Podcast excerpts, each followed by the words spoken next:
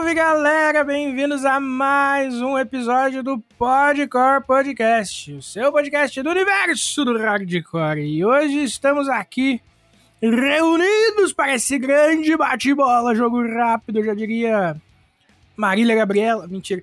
É, é, comigo aqui, Luizera. Luizera hoje está aqui comigo. Fábio, infelizmente, teve um problema aí com desarranjo intestinal. É, acho que foi alguma coisa que ele comeu, então ele tá nas últimas quase 24 horas no banheiro, até onde eu sei.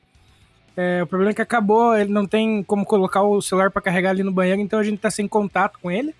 Então não sei como é, quando que ele volta. Mas então eu tô aqui hoje com o Luiz. Luiz, como é que você tá, Luiz? Cara, tirando esse calor que tá cada dia pior, né, cara? Eu, eu sempre, como sempre, reclamando do calor aqui, vocês vão ter que me aguentar até o inverno chegar. Mas fora isso, cara, tá tudo bem. Gostei da, da, da zoeira aí com o Fábio, ele vai ficar oh, extremamente feliz ouvindo esse episódio. que zoeira, cara, não é verdade? Você não, tá é, com, não, capaz, jamais, mano. Ah, tá. E Luziera, tem uma coisa para dizer sobre o inverno. Você vai vir com Quando o Junior, inverno né? chegar, não, quero estar junto a ti. Fui mais longe, ah, cara. tá, sei. Sei que você é de Sandy Júnior. Não, E você, o outono que é sempre igual. E você, como é que você tá, mano? Cara, eu tô bem na medida dos possíveis aí também. Hoje tá quente pra dedéu. E é, vou com você reclamando até lá. E o problema é que além de quente, os borrachudinhos aqui na minha cidade ficam mais ouriçados no, no calor. Então eu tô sendo. É. Sei lá, eu tô sendo um bandejão, tipo, de universidade pra porrada de bichinho aqui, tá ligado? Tristeza, hein? Mas é isso. Vamos ver até onde eu sobrevivo, tudo empolado. Mas fica aí que o episódio tá só começando. A gente vai ali com a palavrinha dos nossos colegas, companheiros, apoiadores e amigos. E a gente já volta com esse papo que hoje vai estar animal. E a gente já apresenta os convidados pra vocês. Apesar de que vocês já viram na thumb, como a gente sempre comenta. Mas enfim, a gente já volta.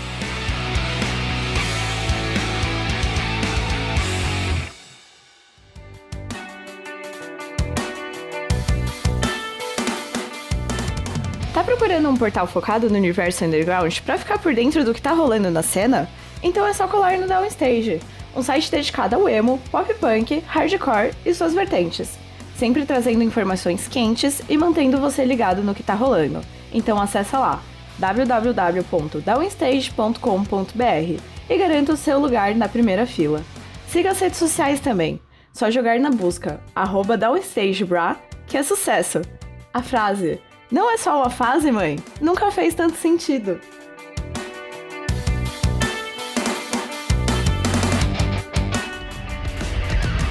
Fala galera, bora conhecer um pouco dos nossos parceiros?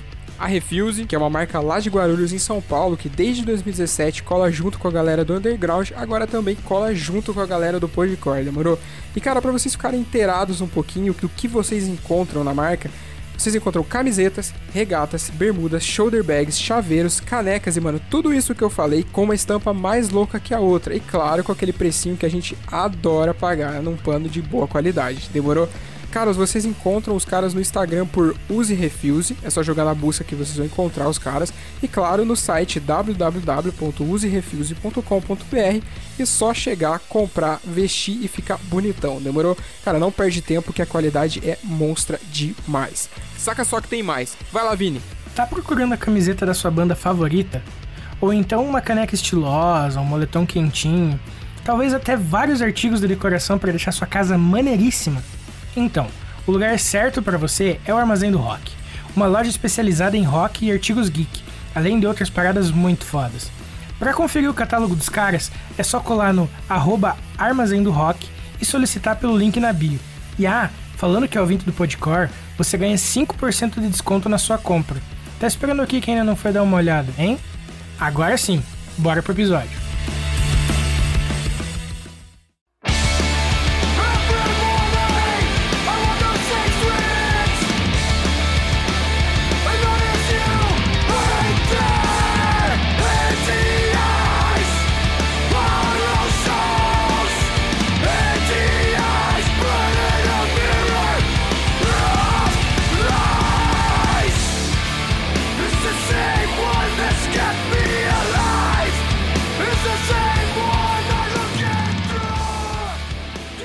Bom, pessoal, dando início aqui ao nosso episódio de hoje, ao nosso Podcore Entrevista de hoje. Hoje temos a ilustre presença dos nossos amigos, o Gil e o Marcel, da Nothing Between.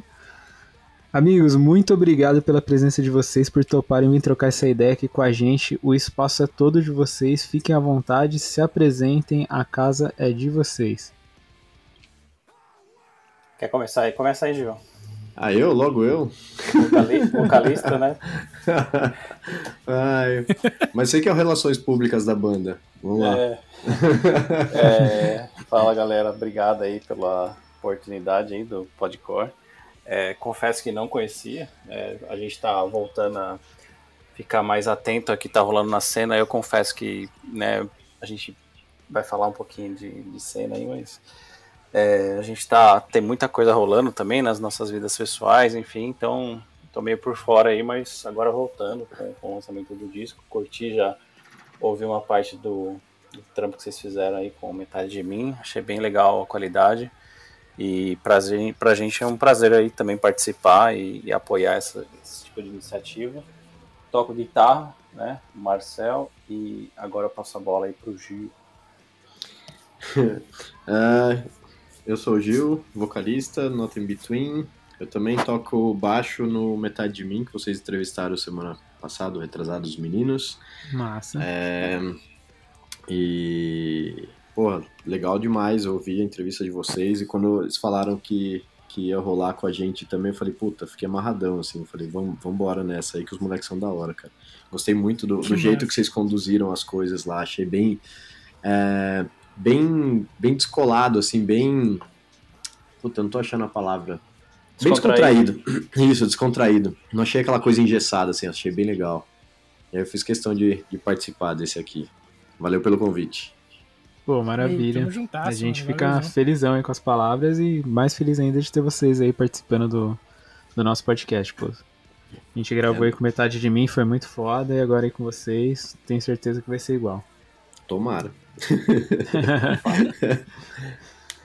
Bom, meus amigos, eu queria começar perguntando aqui para vocês como que vocês começaram na música. Como que vocês tiveram o primeiro contato de, de ouvir som, de começar a curtir é, as coisas que trouxeram vocês até aqui hoje, e aí depois como que vocês começaram é, esse lance de cantar, de tocar guitarra, as primeiras bandas e tudo mais. Contem um pouquinho dessa trajetória aí pra gente. É, bom, vamos fazer na ordem então, né? Eu, eu comecei, na real, comecei a tocar violão por causa do meu avô, que, que tinha banda que. É, na verdade, não banda, né? Era um, um, uma dupla sertaneja e era bem raiz, assim. Os caras tocavam vi, violão, viola, uma coisa muito massa, assim. Tipo, eu sou do interior de Piracicaba, né? Minha mãe também, uhum. família simples do sítio. Então lá eles essa coisa de música sempre foi um, né, um lance de, de ter um divertimento, ter, ter uma válvula de escape. E para mim começou com, com o violão, eu tinha 16 anos, em 96, imagino que vocês não tinham nascido nessa época. Eu já. Ou tinham é, idade pequena aí, mas eu era, né, tinha 16 anos aí pra, comecei a, aprender a tocar violão, mas, tipo, na época já gostava de, de skate, música, curtia metal, curtia hardcore, é, punk rock, não demorou muito, já comecei a fazer aula, já ali em 96, 97, e aí em 97 foi quando montei uma banda com, lá em Piracicaba, né, hoje eu moro em São Paulo, já faz 10 anos, e aí lá em Piracicaba eu montei uma primeira banda chamada Black Sheeps, e era uma banda mais de hardcore, assim, muita referência de Minor Threat, Agnostic Front, que foram as bandas meio que moldaram a gente, inclusive um, um lance engraçado, curioso, né, já pegando o gancho aí de, de como a gente começou, eu conheci o Gil, é, na real não, a gente tinha muito amigo em comum, a gente andava de skate, né, e aí a gente uhum. se viu num, num campeonato de skate sem se conhecer, a gente tinha alguns amigos em comum, e foi no show em 97 em Campinas do Agnostic Front. A gente eu colei com alguns amigos e, ele, e o Gil tava lá, o Gabriel, e foi aí que eu conheci eles. Né? Conheci o Gabriel, que é o, o outro guita do, do Nothing Between, é, também nosso brother, irmão aí. desde essa, de sempre, né? E, e aí, pô, nessa época aí eu não, a gente não, não manteve amizade, eu viajei depois, aí quando eu voltei, é, aí foi logo depois a gente já desenvolveu uma amizade, eu, o Gabriel, o Gil, e meio que começamos a tocar junto. Então a gente montou uma banda emo chamada Denial, Olha uma pegada mais Boy Satisfier, Grade, né? Aqueles Nossa, que legal. dos anos 90. Não chegamos a fazer nada com a banda e aí veio aquela onda do metalcore, né? Muita coisa Uhum. tipo mais europeu assim, né? Arcade, Reprise, essas bandas na época assim, Stray algumas bandas, outras não, mas nessa sonoridade mais metálica assim. Sim. E aí a gente começou com o Shield of Gaia, aí eu comecei, na real, a tocar bateria, é, meio que por necessidade, assim, eu comecei a aprender, a gente meio que cresceu, né, aprendeu a tocar junto, é, a banda durou bastante tempo, a gente chegou a fazer turnê na Europa, não sei, a galera que tá ouvindo aí, quem conhece, quem não conhecer também, se quiser conhecer, é, tem no Spotify, tem em todos os serviços, você Massa. consegue achar lá como Shield of Gaia. E mais legal são os vídeos do YouTube, que são bem da hora, que representam muito a, a- a- o que rolou na época, assim. É, exatamente. Bacana. Que Então, massa. quem quiser procurar aí, tem é, show nosso aí na, na Europa em 2004. A gente fez uma turnê de um mês lá. E, e aí foi sempre assim, cara. A gente é, sempre foi amigo. Acho que acima de tudo, isso que é legal do Nothing Between. É, não é só uma banda de tipo assim, ah, vou chamar um cara porque, ah, um músico fudido. Não, a gente chamou assim meio que os, sempre é os amigos, né? Ah, pô, esse cara é meu amigo acho que faz sentido né, a gente estar junto. E, e aí Uhum. meio que essa foi a minha trajetória. Assim. Tive também uma outra banda chamada Deeper Than That, que também chegou a fazer turnê com Hopesol em 2005, lançou CD Que também foda.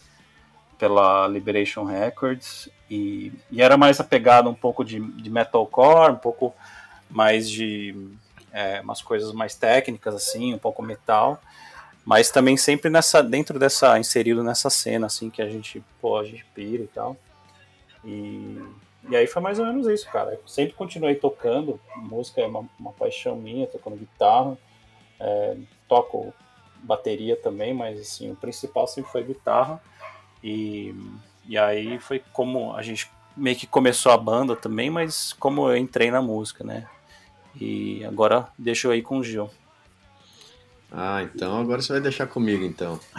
Então, então tá certo, então, né? A primeira bola, coisa que eu né, queria né? falar é que eu não sabia dessa história do seu começo como ser humaninho na música. Da hora, mano. Olha Da só. hora. né? Isso aqui, ó, desvendando mistérios da música. Achei maravilhoso já. Não, Tô é raiz, cara. Foi bem raiz. Meu avô, Nossa, ele, raiz ele total, né? pegava a viola e começava a tocar umas modas, assim. Eu falava, caralho, que foda. E era mais o lance da musicalidade, de tipo.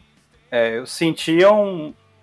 Tinha aquele sentimento. Então, é, eu acho que sempre que eu componho, né? Eu curto muito compor, Gil sabe bem disso. Nossa A senhora. É, A gente tem. Eu queria só deixar claro aqui que a gente tem. Eu tenho até uma discussão eterna com o Marcel, porque assim, ele deve ter no celular dele, juro, uns 500 e. 500 e 600 vídeos. É, vídeos não, áudios de base de coisa que esse lazarento cria, mas ele não passa, tipo. Por uma placa de vídeo, ele não faz uma ordem, ele tipo só joga e joga solto, assim. Aí você fica lá dias ouvindo aquelas porra, fala, caralho, mano, isso aqui dava tipo um disco. Mano, sei lá, monumental, assim, dá pra você juntar, tipo, 10 discos pra fazer naquilo lá, sem se repetir um nada, uma nota, porque esse desgraçado também tem os dedos tudo torto e faz umas coisas muito estranhas. Só que ele não faz essas coisas. Pergunta se ele faz. Pergunta se ele faz. Não faz, mano. Ele deixa, tipo, tudo lá sorto, assim. A base do Marcel. É jogar como os pirulitos um- sorto na vida. É como se fosse um HD, tá ligado? Um HD meu, assim, aí conforme vai, vai tendo a necessidade, opa, deixa eu pegar essa base aqui, deixa eu usar aqui, tá ligado? Não, não, acabei Cara, de pior que, eu, criar. pior que eu sou assim também. É, não, é mal, acho que mal de guitarrista, cara, não sei. É, mas eu, eu tenho essa péssima mania que o Gil não gosta, mas, mas isso está prestes a mudar, co- co- confia em mim. Tanto que eu já, já ameacei ele. Eu falei, ó, eu só vou ouvir seus áudios agora quando tiverem, quando tiverem gravado em placa de vídeo, você me mandar certinho aqui. Eu falei, porque não vem com esses áudios nojentos você manda pra mim, não. aqui é assim, só assim pra esse desgraçado poder fazer as coisas direito. Bom, mas brincadeiras à parte, É, eu também comecei bem cedo, coisa da música. Eu lembro de 93, assim, começar a me interessar por alguma coisa. Eu sou bem velho, tá? Já tenho 43 anos.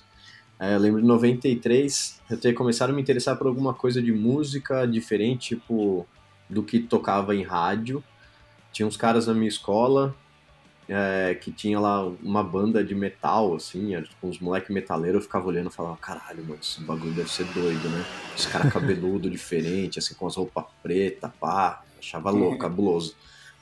Aí comecei a me interessar, assim, aí também comecei a andar de skate e tal, mas eu acho que, assim, o meu, meu, meu, meu divisor de águas da vida, assim, foi um disco que foi o primeiro disco que eu acho que eu comprei eu mesmo, assim, que não foram meus pais que deram, que acharam que eu poderia ouvir alguma coisa. Foi um disco do Rage Against the Machine, o primeiro Rage Against the Machine. Que foda, mano. Eu achei esse disco por acaso, tipo, numa dessas lojas grandes de shopping, assim, sei lá, Mapping, Mesbla, que existia na época. E aí eu lembro que eu olhei a capa, eu vi aquela capa daquele monge tibetano clássico que ele tá se imolando na, na na, na capa. Eu vi aquilo lá e eu vi aquele selo do Parental Advisory lá. Eu falei, nossa, isso aqui deve atenção, ser né? muito louco, deve ter uns bagulho muito foda aqui que a gente não pode ouvir, né? Eu falei, então eu quero isso aqui. E aí eu cheguei em casa, eu coloquei esse disco, cara. Assim, foi tipo. Assim, minha cabeça estourou, assim, na hora. Assim, eu falei, que é isso? Que, que som que é esse aqui? Que que é essa banda? Eu lembro que eu comecei a conversar com a galera, assim, aí na época eu já, tava, já conhecia os caras da, da, do rolê de skate, assim, aí fui conversando, aí os caras, não, essa banda é muito foda, tal, também conheci faz pouco tempo, tal. Isso era 94. E aí eu comecei a ver todas as coisas, é, comecei a me interessar por política nessa época também, uh, comecei assim, no rolê punk, hardcore, e aí você se interessa mais ainda por política, e aí você começa a ver que não é só um movimento de música, é um movimento político também, que tudo é político e tal. E aí segui nessa vida, tipo, aí tive umas bandinhas, mas assim, uns projetos de banda que nunca foram pra frente, uh, aí até eu entrar no Tiro of Gaia. O Tiro, na verdade, foi. Eu entrei depois que o. que o baixista, o Hayden, saiu, eu entrei para tocar baixo, fiquei lá. Bom tempo tocando, aí o Mário, que era o vocal, saiu. Aí eu fizeram um teste do sofá comigo lá para eu ir pro vocal, e aí eu fui pro vocal. E, e aí fiquei lá um tempo, a gente ficou um tempo lá tocando tal, é massa, mas é, é isso. Aí o Not In Between a gente começou a banda e eu queria deixar muito bem claro que eu comecei essa banda para tocar baixo nela e não para cantar, tá? o Marcelo é testemunha disso. E... Ele até tentou, mas não deu certo. E a, e a banda teve início, na verdade, num, num aniversário do Marcel. Tava eu, ah, Marcel. Gabriel e o Ney, que é um amigão nosso lá de Pira também.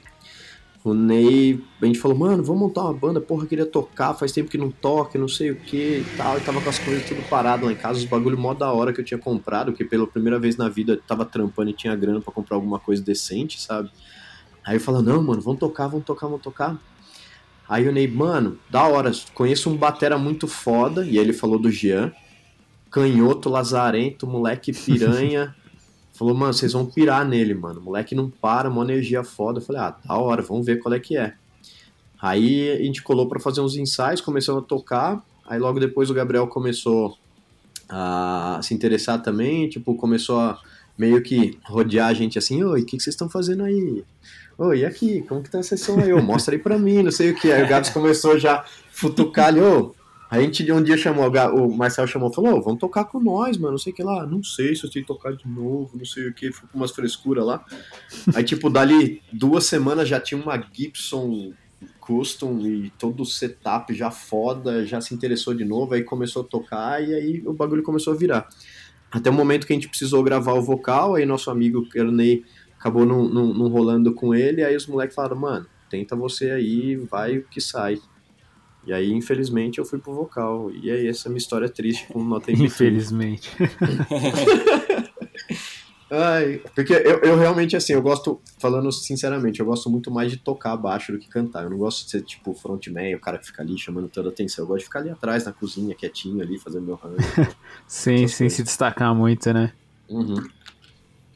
É isso. Ah, Que massa, pô. E vocês falaram bastante do Children of Guy e até do Deeper Than That. Eu queria saber qual foi a importância desse background aí de, né, de vocês terem tocado nessas bandas anteriormente, terem excursionado fora. Qual foi a importância disso tudo na, na história musical de vocês e o que, que vocês carregam dessas influências dessas outras bandas pro Nothing Between?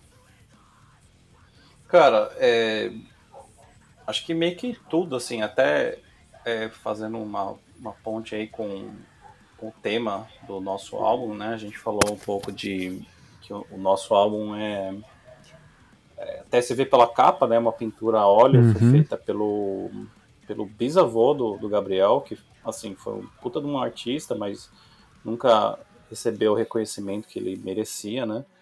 E aí a gente achou que também usar a arte dele talvez né, desse, prestasse uma, meio que uma homenagem também ao trabalho que ele fez em vida e, e agora né, uma homenagem para ele realmente interessante, mas também de ter essa reflexão, né, de pô, você olhar para uma obra e pensar que o cara fez isso há, sei lá, quase 100 anos atrás e como que isso se relaciona, né? Então, e, e você vê que é uma, é uma, é uma pegada um pouco é, meio introspectiva. Você vê que tem personagens Sim. ali na pintura, mas não dá para ver o rosto deles. Então, acho que é meio que também tem a ver com, com, com as nossas letras, assim, né? É, que eu acho bem legal porque é, elas são muito introspectivas. é, tem muito a ver com, principalmente, experiências de vida, né? Coisas que a gente viveu, é, especificamente o Gil também, a gente colabora, mas quem escreve mais mesmo é o Gil, né? E, Uhum. Mas a, questão de ter essas as bandas, acho que influencia totalmente, assim, né? Tipo, de, desde é, ter a experiência de estar num, numa van num outro país, ou experiência de estar num palco com pô, lançando um álbum e, e, e de trazer tipo toda essa experiência, toda essa, essa bagagem para o que a gente faz hoje, né? E, e saber, né, de a galera saber que pô, os caras não começaram agora, né? Então é, a gente botou muito esforço, né, para lançar esse álbum. A gente sabe que no Brasil é, as condições são sempre contra, né? Aqui a gente está sempre lutando Sim, contra a maré, sim, cara. Tipo. Uh, né? Então, por isso que a gente faz questão de apoiar pô, vocês, toda a galera que tá ajudando, isso é muito foda pra gente. Né? Uma banda que praticamente não faz tour, né? A gente praticamente não toca, né? E principalmente ver essa questão da pandemia, a gente também ficou tem, teve esse ato aí, né, de, de não tocar e tal. Uhum. Mas a gente nunca deixou de, de, de se falar e, e, e ouvir música nova e estar tá envolvido de alguma forma. Mas a importância é enorme, assim. Eu acho que é, a gente aprendeu muito, né, em, em gravações e, e, e, nos palcos também e no contato, né? Hoje a gente é, já tá, é legal que a gente está revendo muita gente da época que, que também gostava das bandas e hoje tá falando, pô, da hora, vocês estão com uma banda nova. É, também a gente está em contato com o pessoal de fora, porque acho que como a gente já tinha uma, uma certa porta aberta, né, por um trabalho que já foi feito há muito tempo, a galera tá falando, pô, legal, vocês estão com uma banda de novo, então é, até uma coisa que eu comentei, a gente logo vai lançar uma entrevista que eu fiz para um site de fora, que eu comentei exatamente isso. Você vê hoje a cena, você tem tipo bandas como, sei lá, o Garage Fuzz. Pô, os caras estão aí desde 91, cara. É, Ratos de Porão Uhum. tá desde 81. Então, e a gente de uma forma também, tá? Faz tempo, mas, pô, estamos apoiando a cena nova, estamos apoiando a molecada Sim. nova. E, e a gente tá aqui também para aprender e para compartilhar a experiência. Então, acho que é, o álbum né, e a banda só é o que é exatamente por tudo que a gente viveu. Então, acho que todas as coisas que a gente fez hoje como pessoas e músicos, né, então vai ser refletido na letra, vai ser refletido em alguma algum arranjo, alguma coisa que a gente quer queira dar com seja com melodia ou seja com, com letras, né? É, bom, na minha parte acho que é mais ou menos isso, cara. né? É, eu acho que a, acho que o principal aí de tudo também, do, do, do que você falou, é essa experiência toda da, de tudo que a gente já viveu, é, mostrou muito pra gente é, o que a gente quer como banda, o que a gente quer como, assim, música. Nós, tipo, pessoas lançando música. Onde que a gente quer chegar? O que que a gente quer fazer? Tipo, quais são os nossos limites? Quais são, qual é a nossa abrangência? É, tudo que a gente consegue colocar ali na, na, na, na música de, de maneira geral, sabe? Acho Sim. que essa, esse, é o, esse é o grande lance, assim, também. É, é interessante, né? Porque geralmente banda nova, assim, não vou generalizar, é lógico. Mas às vezes não sabe muito bem pra que direção quer ir, né? Ou, ou o que quer conquistar ali logo de cara. Uhum. E ter esse background de já ter tocado, de já ter tocado fora, até isso dá uma visão bem mais ampla às vezes das coisas, né? É, não, com certeza, cara, faz todo sentido. É, até porque, assim, meio que. Acho que é, é, é maturidade também, né? De falar assim, pô, Sim. isso aí eu, eu- Ah, isso eu sei que não rola. Né? Então a gente também não tem uma puta expectativa é, com relação a, a, assim, ah, de, né, vamos né, conquistar o mundo. Lógico que a gente Uhum. adoraria vi- viver da banda, eu pessoalmente, como, é, entre aspas, músico, né, como, como alguém que, que se expressa através de, de um instrumento, adoraria viver disso, da arte, né, mas sabe que nossa realidade é muito foda. Então, a gente faz porque realmente a gente gosta, cara. A gente né, bota o nosso tempo, nossa grana, nossa dedicação. E, e quando né, vem gente falar, pô, legal, e percebi isso na música, pô, isso aqui achei legal. Então pra gente é, é muito gratificante, né, de- em todos os aspectos, né, porque fala, pô, tem gente que tá prestando atenção, né, nem tudo tá perdido. Então, Total. realmente a gente tem um, um, um respiro aí, né. Sem falar que também não tem. Sem falar que também não tem aquele tipo, putz, beleza, é, lancei o som, putz, o que, que eu vou fazer agora? Mas e agora? Eu, eu- eu já. Sabe como? Não tem aquele desespero de, da novidade, digamos assim, né? Exato. Qualquer, qualquer coisa, tipo, quando, quando você tá começando, começando, tudo é novidade. Tudo você não sabe o que vai acontecer depois, você não sabe como reagir, você não sabe como proceder, né? Então, tipo, eu acredito que essa bagagem também facilita muito nisso já, né? Com certeza. De tipo, o que uma banda nova, às vezes, se se fosse uma corrida, uma banda nova, ia se matar pra correr 10 metros, vocês, tipo, vocês fariam esses mesmos 10 metros com uma tranquilidade maior, tá ligado? Sim. Isso, exato. Não, é isso aí, cara. Acho que é, toda a experiência ela é válida, né? Às vezes você tem experiências, a gente, lógico, também já se meteu em cada roubada aí no passado. Nossa senhora. que até Deus duvida, assim, né? Tipo, a gente fala, pô, é, de dormir em chão e tocar com os equipos zoado e faz parte, né? A gente aprendeu muito e hoje a gente já, Uhum. tipo, já sabe, ah, pô, vamos fazer assim, vamos fazer assado, né? Isso, ah, putz, isso aqui não vai rolar, né? Então, a gente até segura um pouco a expectativa, mas ao mesmo tempo, é, eu, né, a banda tem feito um esforço legal para divulgar para o máximo de pessoas possíveis, não só aqui, mas também fora, porque acho que o, o trabalho é, a gente fez da forma que acho que deve ser feito, né? Então, então pô, a gente se deve, deve a nós mesmos fazer, né, correr atrás para fazer alguma coisa, né? Para deixar, não deixar isso, né, em vão, vamos dizer assim, né? Nisso aí entra todo o mérito do nosso Relações Públicas, vulgo Marcel. O cara dos contatos aí. Um total contato. Esse bicho é tão foda que ele, que ele vende a tua mãe pra você mesmo. Ô, louco, caraca. É, e até não sei se é uma coisa que a gente vai falar, mas eu sou vendedor, então, galera, se eu se eu aí, perdoa que é, tá no sangue o negócio, então. É, É, não tem pra onde fugir daí. É, o cara velho, tem que então- ficar no. O cara tem que cuidar do merch, então, hein? É, não, total, mano.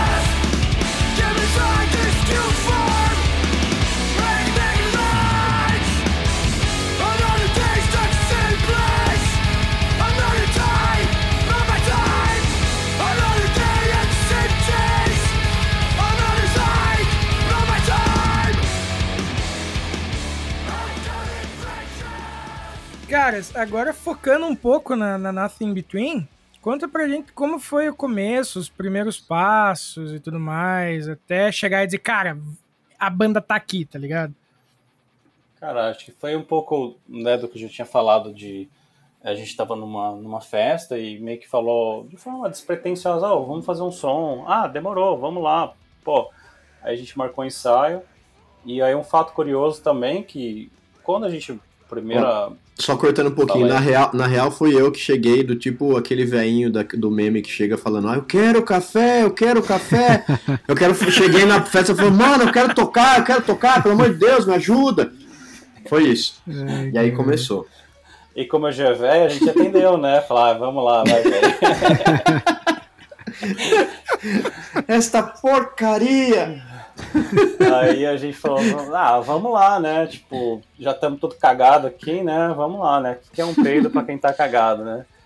E, e aí a gente, pô, é, rolou uma química muito foda já com, com o Jean, que é o Batera. E, e, cara, eu como baterista, eu sei que é difícil achar um, um, baterista do calibre dele, assim. Aí quando a gente tocou, eu falei, caralho, mano, você não vai sair daqui, mano. Eu vou prender você nessa sala e fica aqui que a gente vai passar, vai passar comida pelo vão aqui e você vai ficar aí, velho. Vai... Sério, não, não, não sai pode daqui, perder, mano. mano. Jamais. É. E, e o Jean, cara, é tipo, puta, um moleque muito foda, assim, que foi meio que um achado, muito assim. É, ele já tinha tido algumas bandas, né? Ele teve uma banda melódica muito foda chamada One Minute Less e uma outra mais de metalcore chamada Hardly a Heartbeat, que até tocou no Chile. Não sei se eles chegaram a lançar alguma coisa, mas o One Minute Less tinha até lançado coisas assim. Tinha tocado shows assim de média expressão, até rolou, acho que abriu para banda Gringo.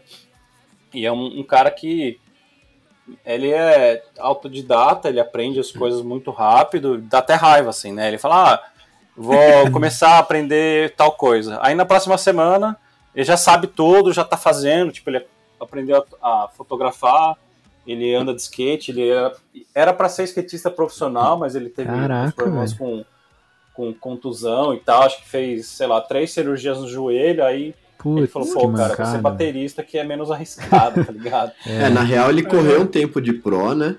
É. Mas aí, Caraca, tipo, aí rolou esses lances do joelho dele e teve que parar. Mas ele é um moleque muito assim. Sabe aquela pessoa que tudo que faz, faz muito bem, mano? Hum, uhum. Ele é exatamente essa pessoa, cara. É, e aí quando a gente fez o ensaio era mais uma pegada meio mocha, assim, meio. É, terror, Turmoil.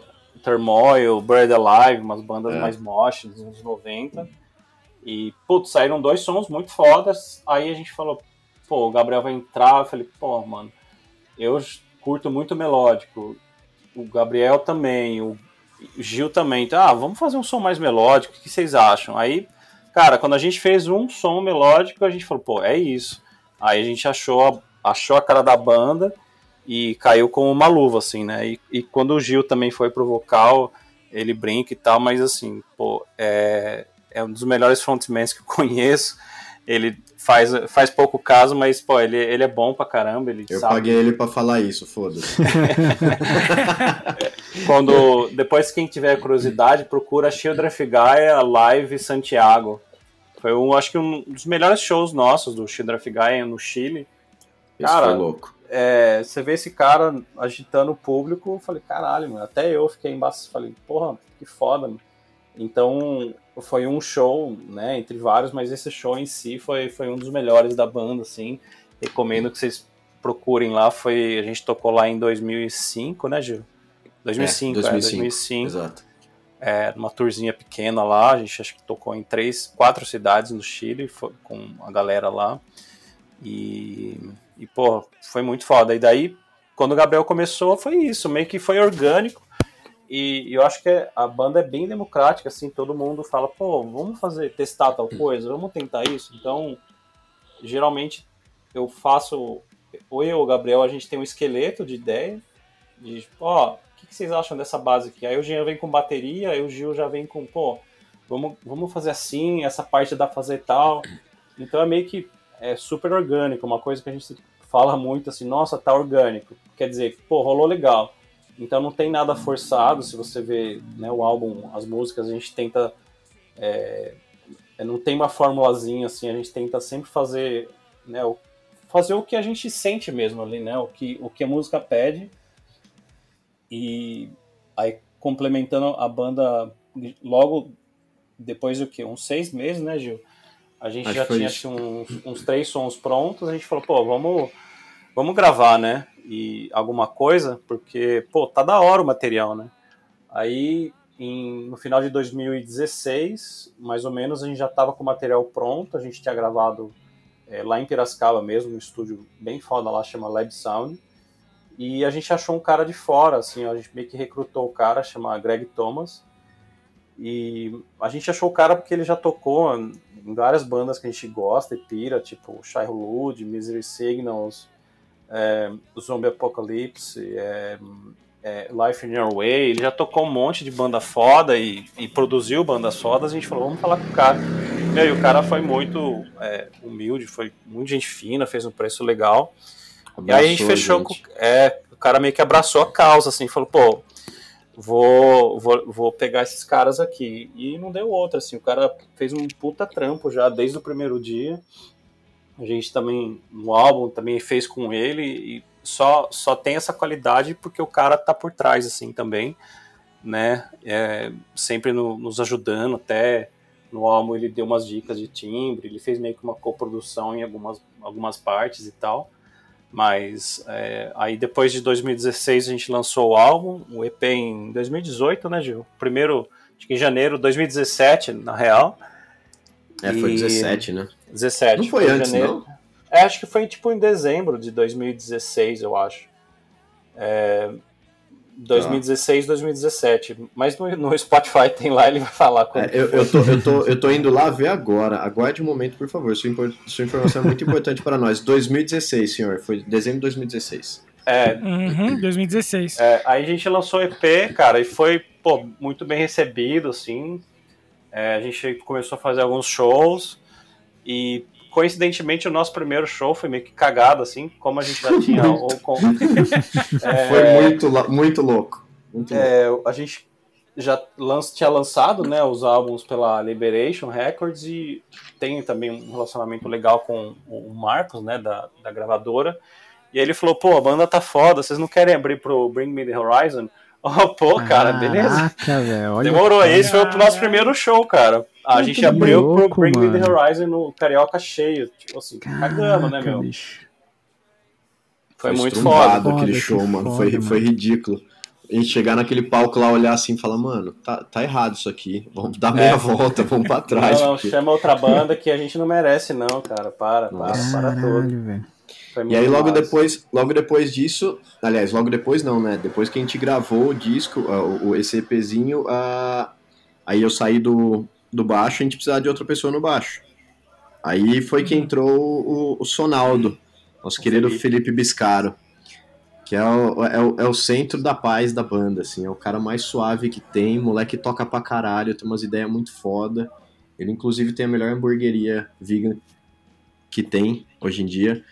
E, mano, deu muito certo, assim. Tipo, casou muito com a banda, tá ligado? É. Pô, que massa, vocês têm uma história legal e esse lance do Bring Me The Horizon é muito foda. Eu quase fui nesse show, cara, mas eu não consegui colar. Nossa. Eu ia, é, foi mas... muito cagada, mesmo assim, e a gente, pô, sempre fez show em pico pequeno, médio no máximo, assim, e, né, sempre aquele contato direto com o público, né? Que é o lance que a gente curte, né? Acaba o show, você vai, é, troca ideia com a banda, tipo, pô, passa, pega contato, compra o merch. A gente sempre foi nessa pegada, assim, né? Porque uhum. as bandas de hardcore uhum. que a gente via, assim, né? A gente falava, pô, dá pra você. Os caras são acessíveis, né? Você chega depois do show, troca aquela ideia, tipo, pô, e aí, o que, que você usou no, na guitarra? Que pedal? Eu, né, a gente, como, como música, sempre ficava tirando foto de pedaleira, de do pedalboard dos caras, perguntando, oh, como que você ligou aí, cara? Me dá um help aí. E é bem DIY mesmo, né? Acho que a gente é uma banda é, muito DIY, assim, né? Do it yourself totalmente. Desde a arte, a arte, o Gabriel que, que além, além de ser puta guitarrista, o moleque é criativo, gente finíssima, ele é designer, ele é ele faz merch para todas as bandas do mundo, desde Slipknot, Metallica, Beatles. Caralho. Quem você imaginar, o moleque é embaçado.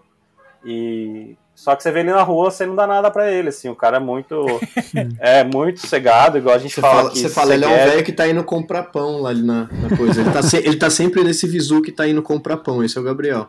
É, Maravilhoso. O óculinho dele, bermuda é, de. Como que chama? Gil Mescline lá? É... Ah, bermuda, tipo moletom, assim. Mole... Ou calça, calça de moletom. moletom. É isso. É, então é massa porque cada, cada um da banda tem uma característica. Eu e o Gabi somos mais de boa, aí o Gil e o Jean são os elétricos e, os, e o Sonaldo, né, que é o, o Felipe, o Biscara, ele é o, a paz, assim, né, é o, é o soneto da paz que a gente brinca com ele, né. Pô, que massa, que massa mesmo. É... E caras, vocês ficaram quatro anos no estúdio para gravar o álbum, certo? Como é que foi o processo de criação do disco, de composição, de, de estruturar as faixas, as letras e tudo mais? Eu acho que teve um lance. Na verdade, não foram quatro anos assim. O lance foi sei lá, teve durante um ano a gente se empenhou bastante e acabou gravando praticamente tudo, assim. O Jean foi uhum. um, um desgraçado que chegou, sentou num fim de semana, num sábado, em 12 horas gravou as 10 bateras. Aí Caraca. ele foi, aí ele foi, não ouviu durante duas semanas, falou, mano, não tô contente com isso. Falou com o Max do estúdio, falou, mano, vamos trocar essas peles? Ele falou, vamos. Trocou as peles, trocou as peles todas da, da, da bateria que ele gravou.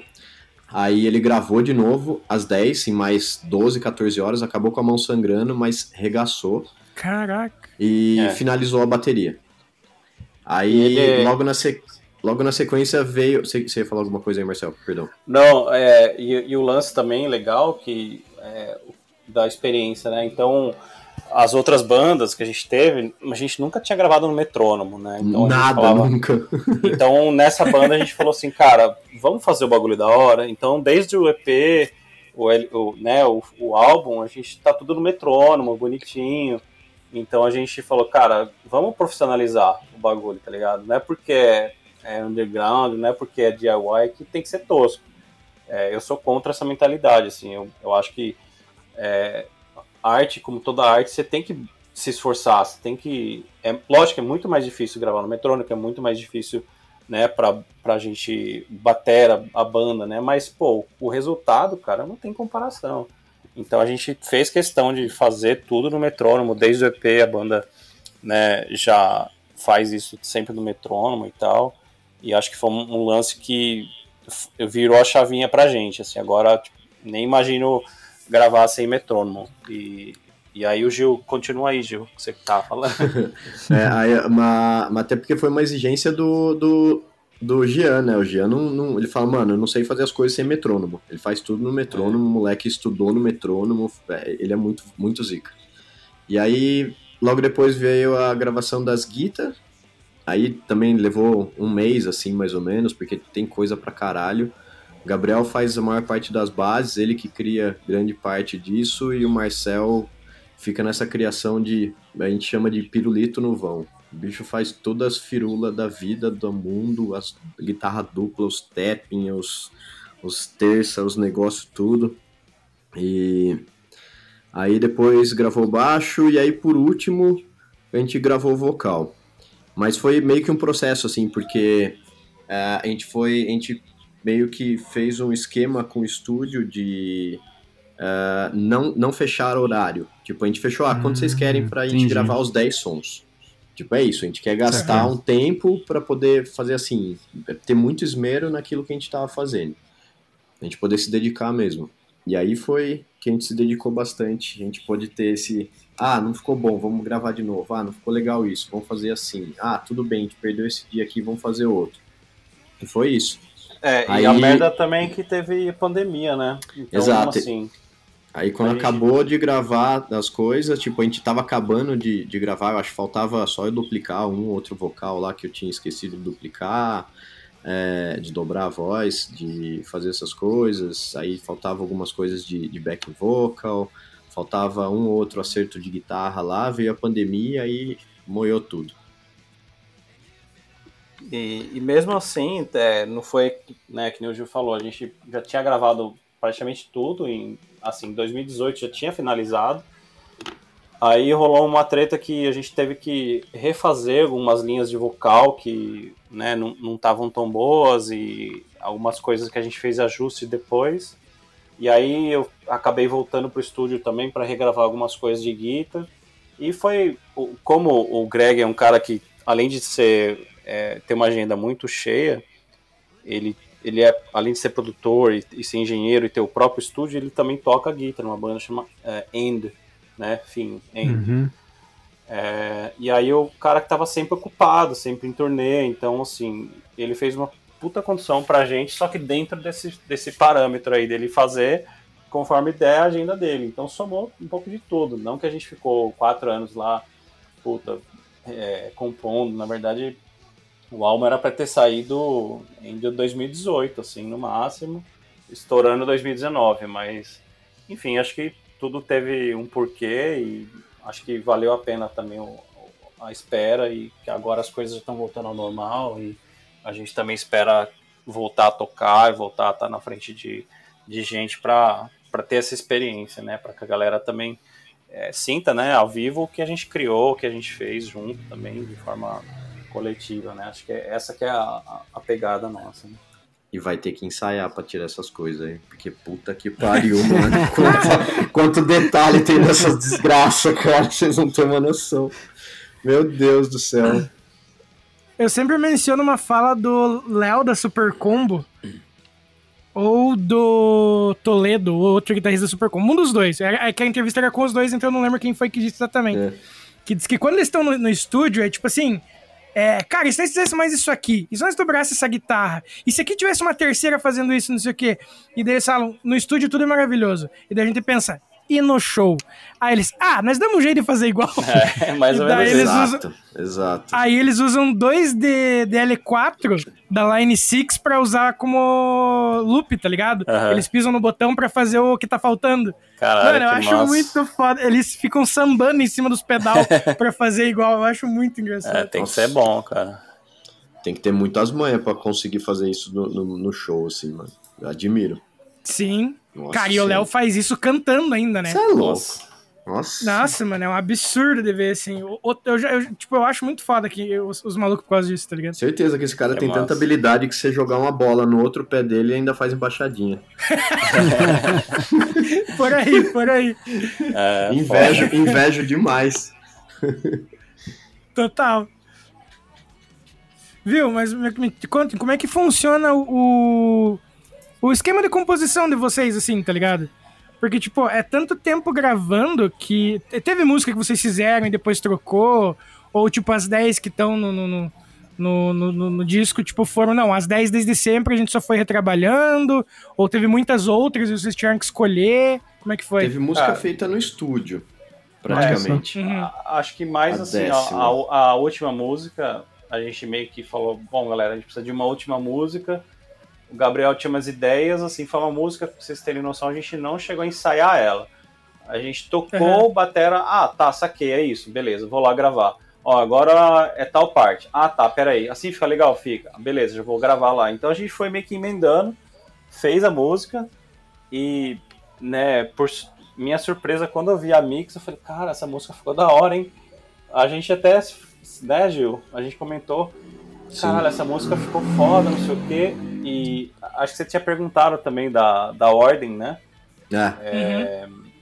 Eu acho que assim, o, o, nosso processo é meio que sempre assim, é, eu, ou eu ou o Gabriel, a gente tem uma ideia. Começa as mostra, bases na guitarra. Começa as bases, aí vem o Jean, começa nos tempos, aí vem o, o Sones, já começa, né, o Sones é o, o Felipe, né, o baixista, começa a colocar alguma coisa, fazer alguma coisa meio diferente. E, e ali é legal faz... que todo mundo dá pitaco em tudo, assim, isso que é mais da hora.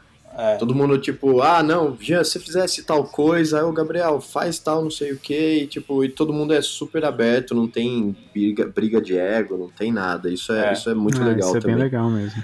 Importante. O processo de criação do- da voz, da linha de voz, é um negócio diferente. Porque normalmente eu faço isso com o Gabriel. Eu tenho umas ideias, o Gabriel tem outras, eu tenho as letras que eu escrevo. Aí a gente senta e a gente faz assim, é, é um Frankenstein, cara. A gente tem aquela coisa.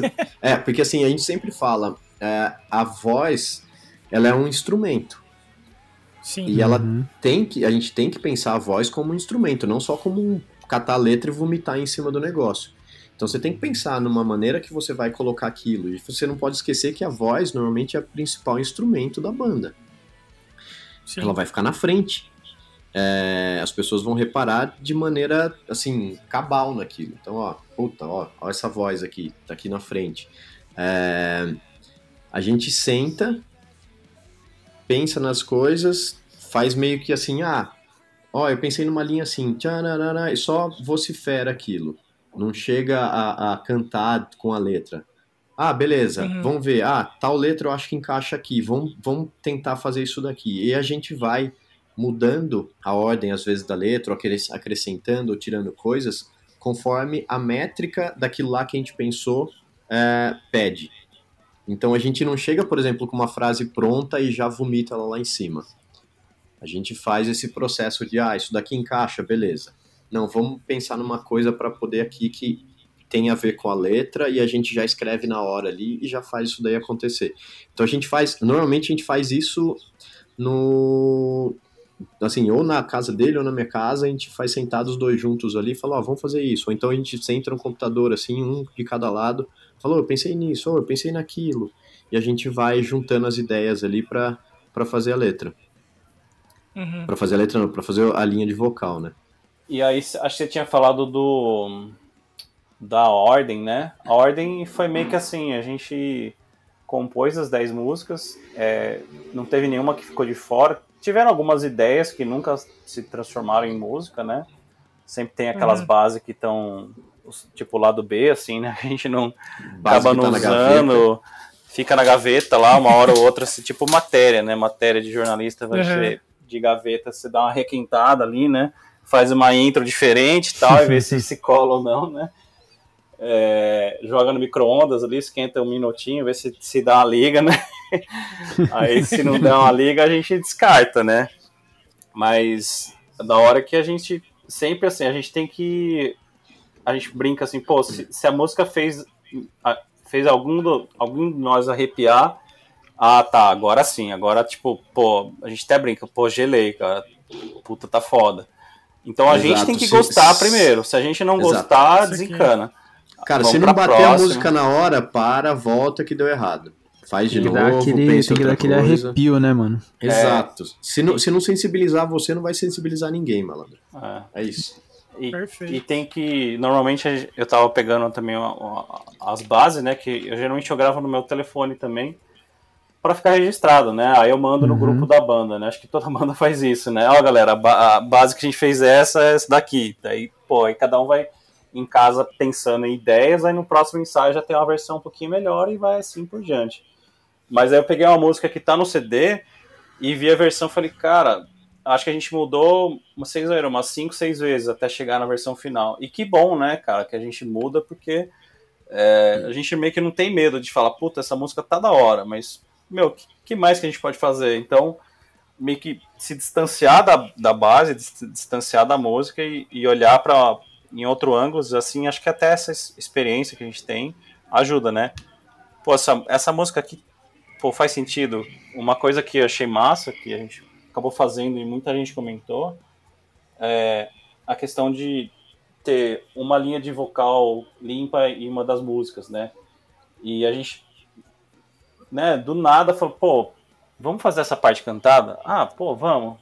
É, porque e a galera essa, nem acredita que é o especificamente... vocal do Gil, assim. Fala, meu, É. o Gil que cantou? Nossa, caralho, ele canta? Ah, pô, que foda! Nossa, animal! Nossa, da hora, põe umas partes cantadas aí, caralho. Não, e, é, e é muito foda tudo isso, porque assim, a- a- essa música especificamente tinha esse pedaço que, que é o cantado, tinha um pedaço que não me agradava, assim, de jeito nenhum. Não, não descia, não descia, não digeria. Aí do nada o Uhum. Gap soltou essa ideia e falou, mano, vamos fazer um bagulho cantado assim, assim, assado e tal.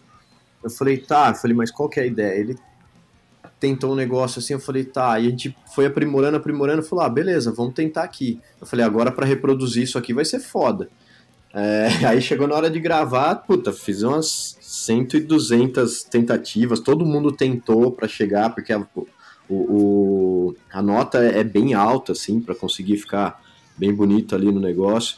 O, o, o Sonis tentou, o Gia tentou, o Gabriel tentou, acho, acho que você tem, também tentou, Marcel, ou não? Não, acho que a, a, o vocal eu fiquei, eu fiquei bem no, no, canto lá, fiquei é. só, só, monitorando, só não. Isso aí, é. galera. Mandaram bem. E aí, e aí, por fim, eu tentei, saiu uma versão boa, os caras falam, mano, deixa, foi, foi, foi, guarda, vão dobrar, vão fazer de novo isso aqui, tenta de novo aí antes que a voz acabe. Porque também tem isso, tipo, eu fui gravando aos poucos, gravei, tipo, três sons um fim de semana, aí outro eu gravei mais três, aí o outro mais dois, é. mais dois. Porque, cara, é, é um negócio. É, é, ruim cantar daquele jeito ali, dói muito a cabeça. E você repetir, repetir, refazer, repetir, sair de lá a cabeça explodindo sempre, todos os dias. Por isso que eu acho ruim ah, cantar. eu sinto dor, ninguém sabe disso, sabe? Eu já tô falando aqui, ó. Eu sinto dores, tá? Quando vocês verem gritando lá, eu tô sofrendo de verdade, gente. Dê valor. Muito bom. O sofrimento é real. É, é, é, sentimento ao extremo o negócio, né? Exato, porque também tem o sentimento da, das letras que eu escrevi. Tem duas letras ali que, cara, eu, eu juro, eu confesso aqui, eu choro toda vez que eu canto. Porque, tipo, tem, tem, um, tem uma carga emocional dessas duas letras, assim, que são muito pesadas para mim. Me lembram Pô, de coisas foda. que eu passei, lembram de, de, de coisas de, de pessoas ali e tal, processos de vida que, que aconteceram, assim, que toda vez que chegam em certo ponto, assim, eu, eu tô realmente é, é, gritando ali, tipo, no, no, no máximo que eu consigo, porque é exatamente o desespero do meu sentimento naquele momento. Isso aqui. É intenso aquilo ali. E eu fico puto quando eu tô sem voz, eu não consigo gritar de verdade. Pô, e o, o som da Nothing Between tem muita influência de hardcore melódico feito na Flórida, na, da década de 90 e tal. Quais bandas vocês têm como referência, assim, na hora de compor o som? Cara, é, eu falo por mim, assim, meio que talvez o Gil concorde, mas uma das bandas que eu mais gosto, inclusive tive prazer de ver os caras ao vivo em 98, é o Shai Hulud é, foi uma das bandas que me influenciou não só musicalmente, né, da forma como os caras pensam é, a construção musical, mas também de, das letras, assim, né, de, de ouvir um álbum deles e falar, cara, isso faz muito sentido, de, né, tipo, tem uma frase deles que eu piro muito, que é Profound Hatred of Man, é, é a profunda raiva, né, de, uhum. do, do homem, aí, e entra já no, na lance da, da humanidade, né, de, fazer as merdas que estão fazendo, até falando né, é, do momento que a gente vive hoje, e, tipo, nome do que e tudo mais, então meio que expressar também, né? E, e eu acho que a banda também é, um, é, uma válvula de escape, né, pra gente, né? Como o Gil falou dos do sentimentos, é, ele usa as letras, eu também acho que com os detalhes, com as coisas que a gente constrói, é muito isso daí, assim, né? O, pô, é, tipo, dá um feeling, né? Então é uma banda, além de ser né, do Sherlock eu posso falar é, bandas também, tipo, meio que tudo, assim. Signals, assim. É, Misery Signal, Comeback Kid, é, e de bandas mais antigas, né, tipo Lifetime, é, Flórida, sim, é um, puta, a gente pira nas bandas da Flórida dos anos 90, Strong Arm, Further Seems Forever ali em 2000, né? Exatamente. Né? Further Seems Forever, aliás, é a referência para essa parte cantada do, desse som. E, e, e, ah, tem muita banda, cara. A gente. Cada um. Isso que é legal, cada um traz pra, pra, pra mesa literalmente suas influências, né? O Jean, ele é maluco por skate punk, curte pop punk, curte emo. É, eu gosto um pouco de tudo, sendo bem tocado, curto até jazz, clássico, enfim, é, tem um repertório bacana também. O Gil também pira nos emo, pira nos, nos hardcore clássico, hardcore metal. Acho que tudo que a gente gosta, a gente tenta botar um pedacinho e tipo, ah, tá, pô, esse daqui acho que, que vai ficar legal, né? Então eu, pelo menos, acho que são essas bandas que mais influenciam. E você, Gil? Ah, é exatamente isso, cara. Tem, por exemplo, uma, uma das. Um dos sons lá tem uma referência de tempo do Jimmy World, por exemplo. Foda. É, Muito foda. finalzinho de um som lá, tipo, ah, assim, assim, assado. Eu e o Gabriel lembramos do negócio, já, tenta fazer assim. Aí mandou, porra, ficou lindo, cara. E tem referência de Sunny Day no meio do rolê, de Further Since Forever, tipo, referência de emo, emo real mesmo, assim, lá, sabe? Uhum. É, tem referência de banda do tipo Throwdown, Bury Dead, que a gente ouvia nos anos 2000, Terror pra caralho. é, exatamente nessa. Ainda mais o Bury Dead, por causa da- de como o vocal é, é disposto ali. Eu tenho muito apreço pelo Chad Gilbert, que é o, é o guitarrista do Newfound Glory, que é, o, o, para mim, assim, o, o principal voz vocalista que já passou pelo Shai Hulud. Ele sempre, a maneira como ele encaixava, que na verdade a gente sabe que é um pouco do Matt Fox, que é o guitarrista que faz um pouco do lance da, da, da composição da voz ali, de como pe- pensar na voz. É, mas a maneira como eles encaixam ali, como ele encaixa e o jeito que ele faz o vocal, pra mim é a maior referência, assim, por exemplo, pro, pro Nothing Between. Queria eu muito poder ter o vocal do, do Chad Gilbert. É, tem um cara também que a gente adora muito, assim, é o, o Damien, que é, hoje ele tem, acho que ele tá com a banda As Friends Rust, não sei se vocês conhecem, é uma banda muito Não foda também, conheço, As Friends Rust, Também é da mas Flórida. procura, é, chama As Friends Rust, de, de, fer- de enferrujar, né? Uhum. É, e ele teve uma banda antes também chamada Morning Again, que era mais metal, que era muito foda.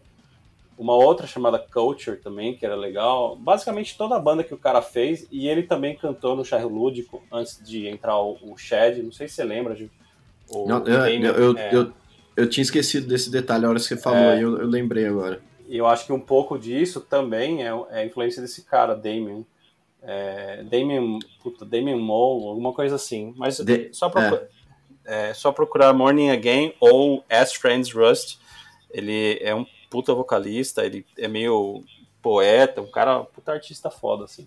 Eu Acho que. Principalmente essas partes. É, principalmente meio essas partes faladas, faladas. É, é, meio falada, falada gente- cantada, assim. Duplicada a voz, a voz. Uma voz principal e outra meio torta atrás, assim, é, é, é muita referência dele. Pô, legal, dá pra ver que meio que vocês traçaram uma linha cronológica aí de, de todas as bandas que vocês foram ouvindo ao longo dos anos, né? Sim. foi instintivo, mas foi. Achei meio que aquela coisa, chega a idade, você começa a lembrar assim, ai, quando eu era jovem. E, tipo, você vem. Você, você começa, você começa a traçar por essa coisa, ai, quando eu era jovem, aí você lembra lá e você vai lembrando. É, tipo, é o fio, você pega o fio da crer. meada ali, como diria minha avó. Sim, mano. Sim. Eu, acho me que até. fazendo isso às vezes também. a, na, a gente tem falou de banda, mas é, esse feeling, esse sentimento de nostalgia também, né? A gente pô, se conhece desde sempre, então às vezes a gente faz um som e fala, pô, me remete a quando era, né, andava de skate e tal, né? Uma, o Jean adora é, punk rock californiano, então a gente sempre brinca assim, fala, vamos fazer uma parte meio Lagwagon, ah, vamos fazer a parte Sim. meio Satanic Surfers, assim. Então a gente sempre usa essas referências também, porque ele também anda de skate, eu também andava. Meio que acho que todo mundo da banda andava de skate. E, e é massa como essas coisas se falam, né? É, eu também fotografo, o Gil também fotografa, o Gabs também é um puta fotógrafo. Enfim, a gente. Música puxa design, que puxa cinema, que puxa arte. Acho que é da hora porque a cena sempre tá respirando essas coisas, assim, né? Sempre tem coisa acontecendo, não só na música, mas também em outras áreas aí da, da, da arte. Que massa.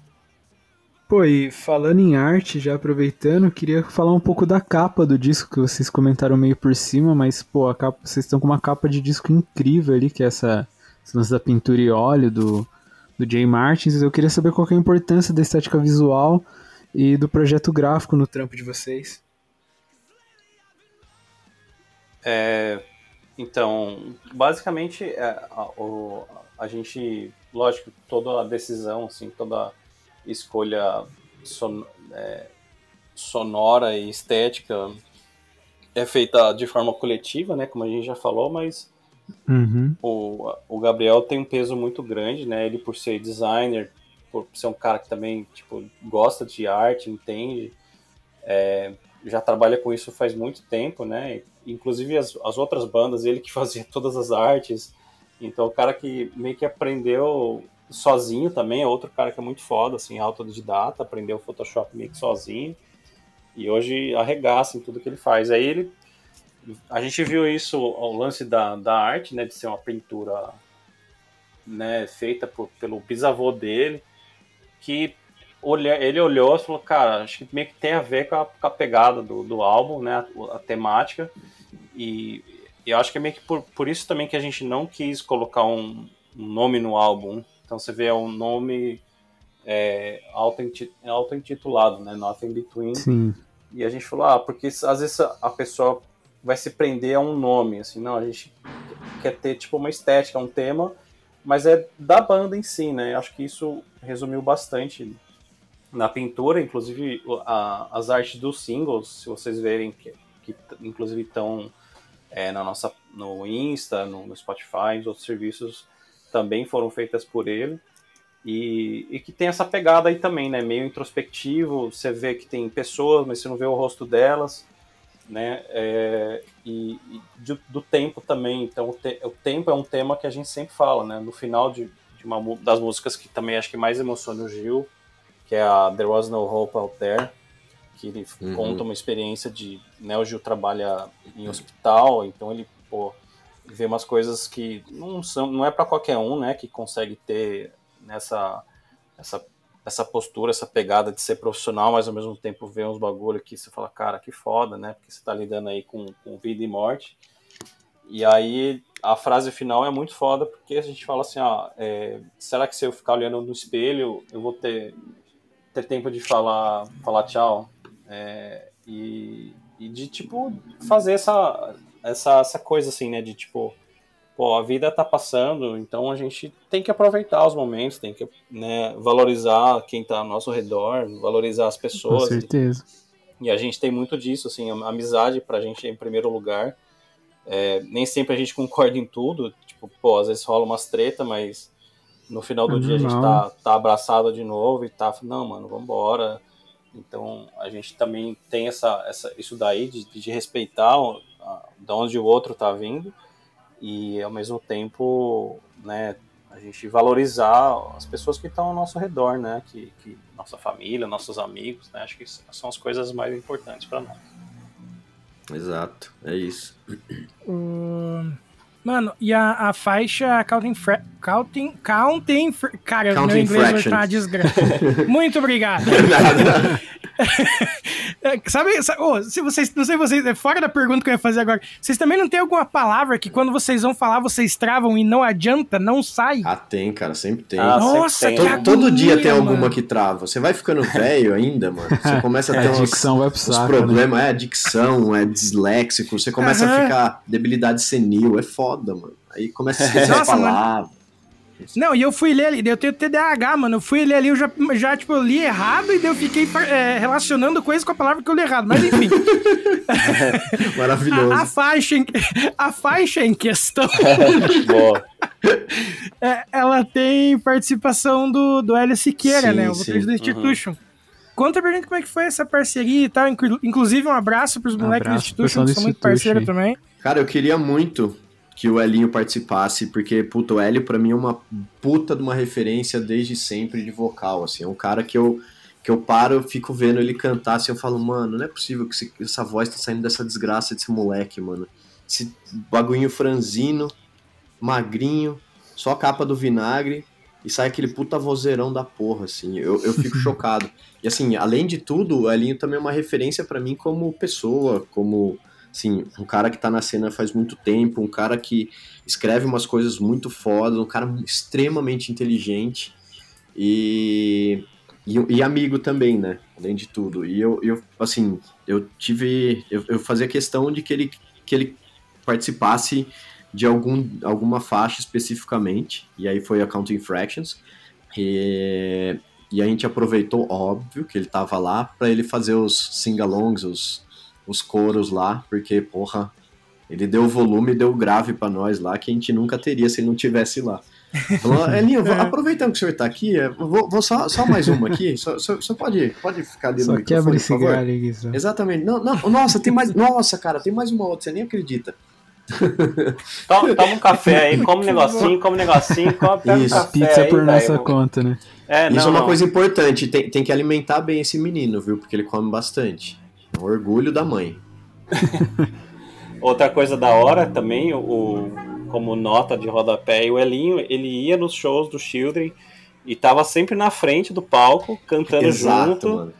se arregaçando, e os nego, né, bombadão, mar- marombado lá, subindo em cima dele, dando headwalk, ele lá, franzido, cantando que nem um maluco, fala, cara, esse moleque curte, hein, mano. E todo Mano, show ele tava, tava em assim, mano. todos os shows no, no frontline ali do, do, do- É. no, na- no pé do palco, cara. É E impressionante. aí, cara. quando ele começou com o Institution, assim, ele, ele na real teve uma outra banda, né, Gil? Você lembra como chamava? Era. Era o fim do silêncio que ele tinha. E Não, antes do não, fim do não silêncio. Fim do não, não, Silêncio. não, não, desculpa, era. Nossa, fugiu o nome, cacete. Eu É, falei ainda uma, essa semana. Era uma sobre banda ele. bem pesada, assim, da hora. E a gente chegou a tocar com eles também, tocou Era, o- era o Ah, Jeffrey. Jeffrey. Jeffrey Dahmer. Jeffrey Dahmer. Jeffrey é, Dahmer, isso. é. Jeffrey Dahmer. Era uma banda, pô, da hora, meio Converge, meio grind, grind meio mosh, assim, meio maluco, assim, mas muito foda a banda. Acho que eles não chegaram a gravar nada, assim, mais sério, mas era muito foda. E aí, quando ele começou com o Institution, a gente falou, pô, caralho, a banda tem tudo a ver com ele, né? E ele arregaça, na, como o Gil falou, nas vozes. Moleque muito simpático, inteligente, enfim, boa pinta. A gente é meio suspeito pra falar do cara, então é melhor a gente parar. Mas foi massa, assim, foi, foi assim, um bagulho que agregou bastante pra gente. Porque, além de tudo, além de toda a parte técnica, é uma pessoa maravilhosa, assim, sabe? E ensinou pra gente bastante ali também no momento. Saudades, Que Elinho. massa. Mano, e, e pra fechar esse bloco, conta pra gente quais são os planos de vocês pra 2022 aí, pra frente até, se já tiver também. Eu acho que o primeiro plano é, é tirar os sons. Depois a gente vê o que faz. Quanto tempo que isso vai demorar? Talvez um semestre. Não queria falar nada, não, mas é isso. Não, eu acho que a gente, é, até por experiência, a gente tá mantendo bem o pé no chão e não só experiência, mas obrigações e profissionais, pessoais, né? Tipo, a Uhum. gente tá fisicamente. é, eu e o Gil, a gente fica boa parte da semana perto. o- A gente, eu tô aqui em São Paulo, na Zona Oeste, o Gil também, mas o resto da banda tá. Gabriel é de Americana, o Jean e o Felipe estão em Piracicaba, o Gil às vezes vai para Piracicaba, né, Gil? Quantas, algumas vezes por semana para trampar, então Uma Pô, a vez por semana se eu colo lá. é, a gente se reunir já é um puta esforço, então é, a gente, né, eu espero muito que a gente possa né, voltar a ensaiar, né, também tirar o, o álbum, como o Gil falou, mas também já entrar em compo- modo composição de novo, que é uma coisa que a gente gosta muito, né? E, e tentar fazer, tipo, a ideia, acho que a gente tá pensando em fazer um show de lançamento bacana, assim, aqui em São Paulo, talvez, ou, ou no interior. E, e ver para onde vão as coisas, assim, né? Agora os shows estão voltando também, a gente tá pô, muito empolgado em poder voltar a tocar e voltar, tipo, se ver também mais vezes, né? Porque a gente, além de, de amigo de banda, é amigo, amigo, amigo. e, e é isso aí, a, a gente tem umas coisas que vai soltar logo menos também, que, que vai esperando confirmações, mas basicamente é isso. Planos voltar a ensaiar, tirar as músicas, né? Tirar a, a ferrugem dos dedos e, e provavelmente fazer um show de lançamento e tentar começar a agitar algumas coisas para pra galera aí, né? Merch novo, enfim, tem uma porrada de coisas que a gente tá pensando. É isso, em suma, é, o importante é o time estar unido e o, a gente ganhar os três pontos e, e campeonato. E, ouviu, professor? E, basicamente, respeitar o adversário e né, fazer o melhor trabalho. Isso. É, com certeza, né?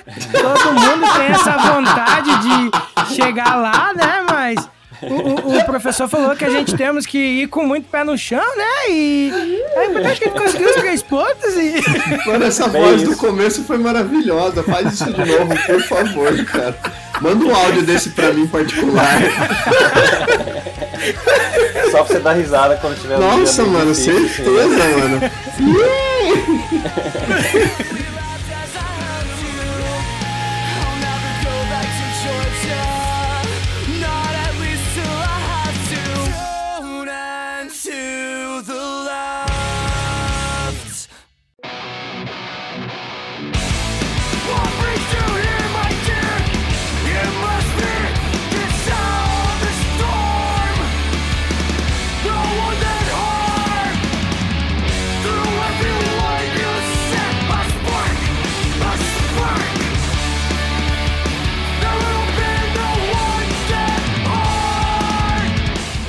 Bom, galera, chegando aqui no final do nosso Podcore Entrevista, a gente vai pro, pro nosso momento clássico aqui do, do Podcore Entrevista, que é quando a gente faz aquela pergunta que todo mundo passa por aqui, é, acaba respondendo, e a gente queria saber de vocês qual que é a opinião de vocês dois sobre o underground nacional. Gil, pode começar. Rela- relações, relações públicas, por favor. Ah, cara, que nem eu falei, eu acho que hoje tá legal, porque, querendo ou não, tipo, internet, podcasts, tudo tá, tá. Hoje a informação é muito, muito vasta é, e de muito fácil acesso, né? Isso é, principalmente para as bandas que estão começando, é, é bacana, né? Mas ao mesmo tempo, eu acho que faz com que é, tem gente que se acomode e não vai em show, não compra merch de bandas. Então, porra, cara, se você gosta das bandas, compra merch das bandas, vai no show, cola com os caras, né? Apoia a banda de alguma forma, tá ligado? A gente, pô, não tá aqui pra viver da, da, da banda, né? Todo mundo tem seu trampo, todo mundo faz seus corres, mas né, apoia a banda, escuta um podcast, divulga no seu story, faz uma postagem, é, manda o link pro seu amigo, tipo, acho que eu tento fazer muito isso com as bandas que eu sei que, que fazem o corre, né? Então é, a gente também. O, o Gil falou do Elinho, mas é, a gente vê bandas muito fodas da cena que eu queria destacar, como o Institution, que é uma banda muito foda, que né, tá fazendo um, traçando um caminho legal. É, o Colligere também, que é uma banda que tá voltando com um álbum novo, que pô, com certeza vai ser um arregaço. É, são pessoas também excelentes e pô, merecem também. É, metade de mim também, que não é porque o Gil tá aqui, mas me surpreendeu muito. Obrigado, assim, amigo. Você é um amigo. e, e, cara, fiquei de cara, assim, com, com o material que eles produziram, muito foda, uma pegada muito diferente, assim. E, Aliás, deixa, cara, eu, fazer, deixa é- eu já fazer um merchan aqui rapidinho. Dia 2 do 4 vai ter o show do lançamento Metade de Mim. Vai ser aqui em São Paulo, no Fenda. Estejam todos convidados. Muito foda, obrigado. hein? Esse, mere... Esse vale a pena Vai- colar. É que é legal que a gente vai fazer um esquema de uma festa, assim, sabe? Tipo, vamos colocar um DJ pra tocar lá e a gente vai tocar um pouquinho depois. E a- o intuito é reunir a galera lá pra conversar mesmo. E é isso. Da hora. Maravilha. Que massa. É o, é o baile do Gil. Baile da terceira idade, mas vocês podem entrar, não tem problema não. Exato, inclusive é matinê, porque começa às É, 6 mas- da tarde, tá? Nossa, E- eu, eu já adorei, eu gosto de show cedo, mano. Então, Não, por favor, ideia- colem. E a gente vai A ideia é agradecer. estar na cama 10 da noite, por favor, com a luz apagada. Essa é a ideia. Exatamente, obrigado. Leu, leu minha, minha mente. E eu acho que é isso, cara. Acho que, tipo, pô, o bagulho é, é precioso pra gente, né? A gente tá meio que voltando, assim, pra cena e, e nunca deixamos de, de gostar das coisas, de ouvir as bandas e, e apoiar os amigos. E acho que é isso. Se você gosta, pô, apoia o podcast, né? Puta trampo foda, apoia as bandas que você, que você sabe que né, que estão fazendo um trampo aí. E é isso, cara. Acho que o, o, o bagulho tem tudo pra voltar a ser o que era, assim, né? Voltar à normalidade, que é que a gente espera. E esperamos fazer mais shows. E é isso aí.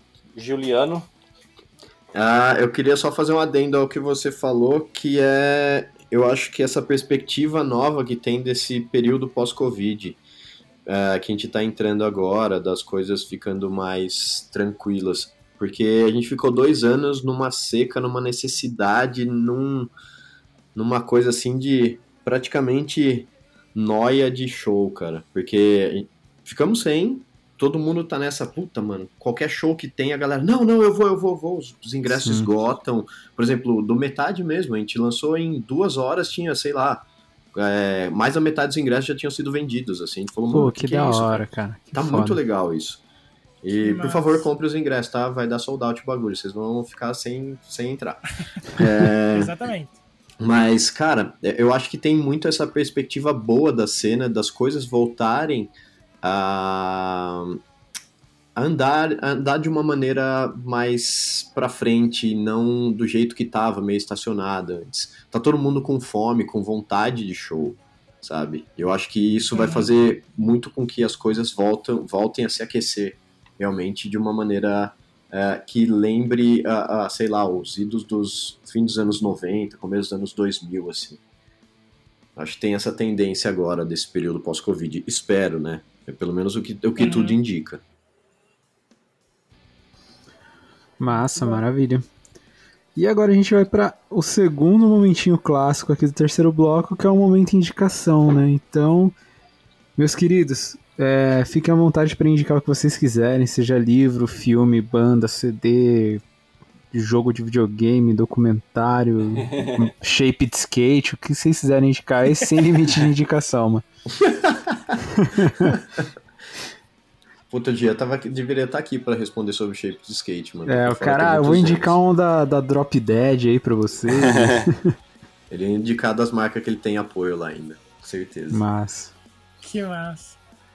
Cara, fala aí, Gil. Você que. é, eu acho que eu- a gente já falou, né, do, do Institution, que é uma banda muito foda.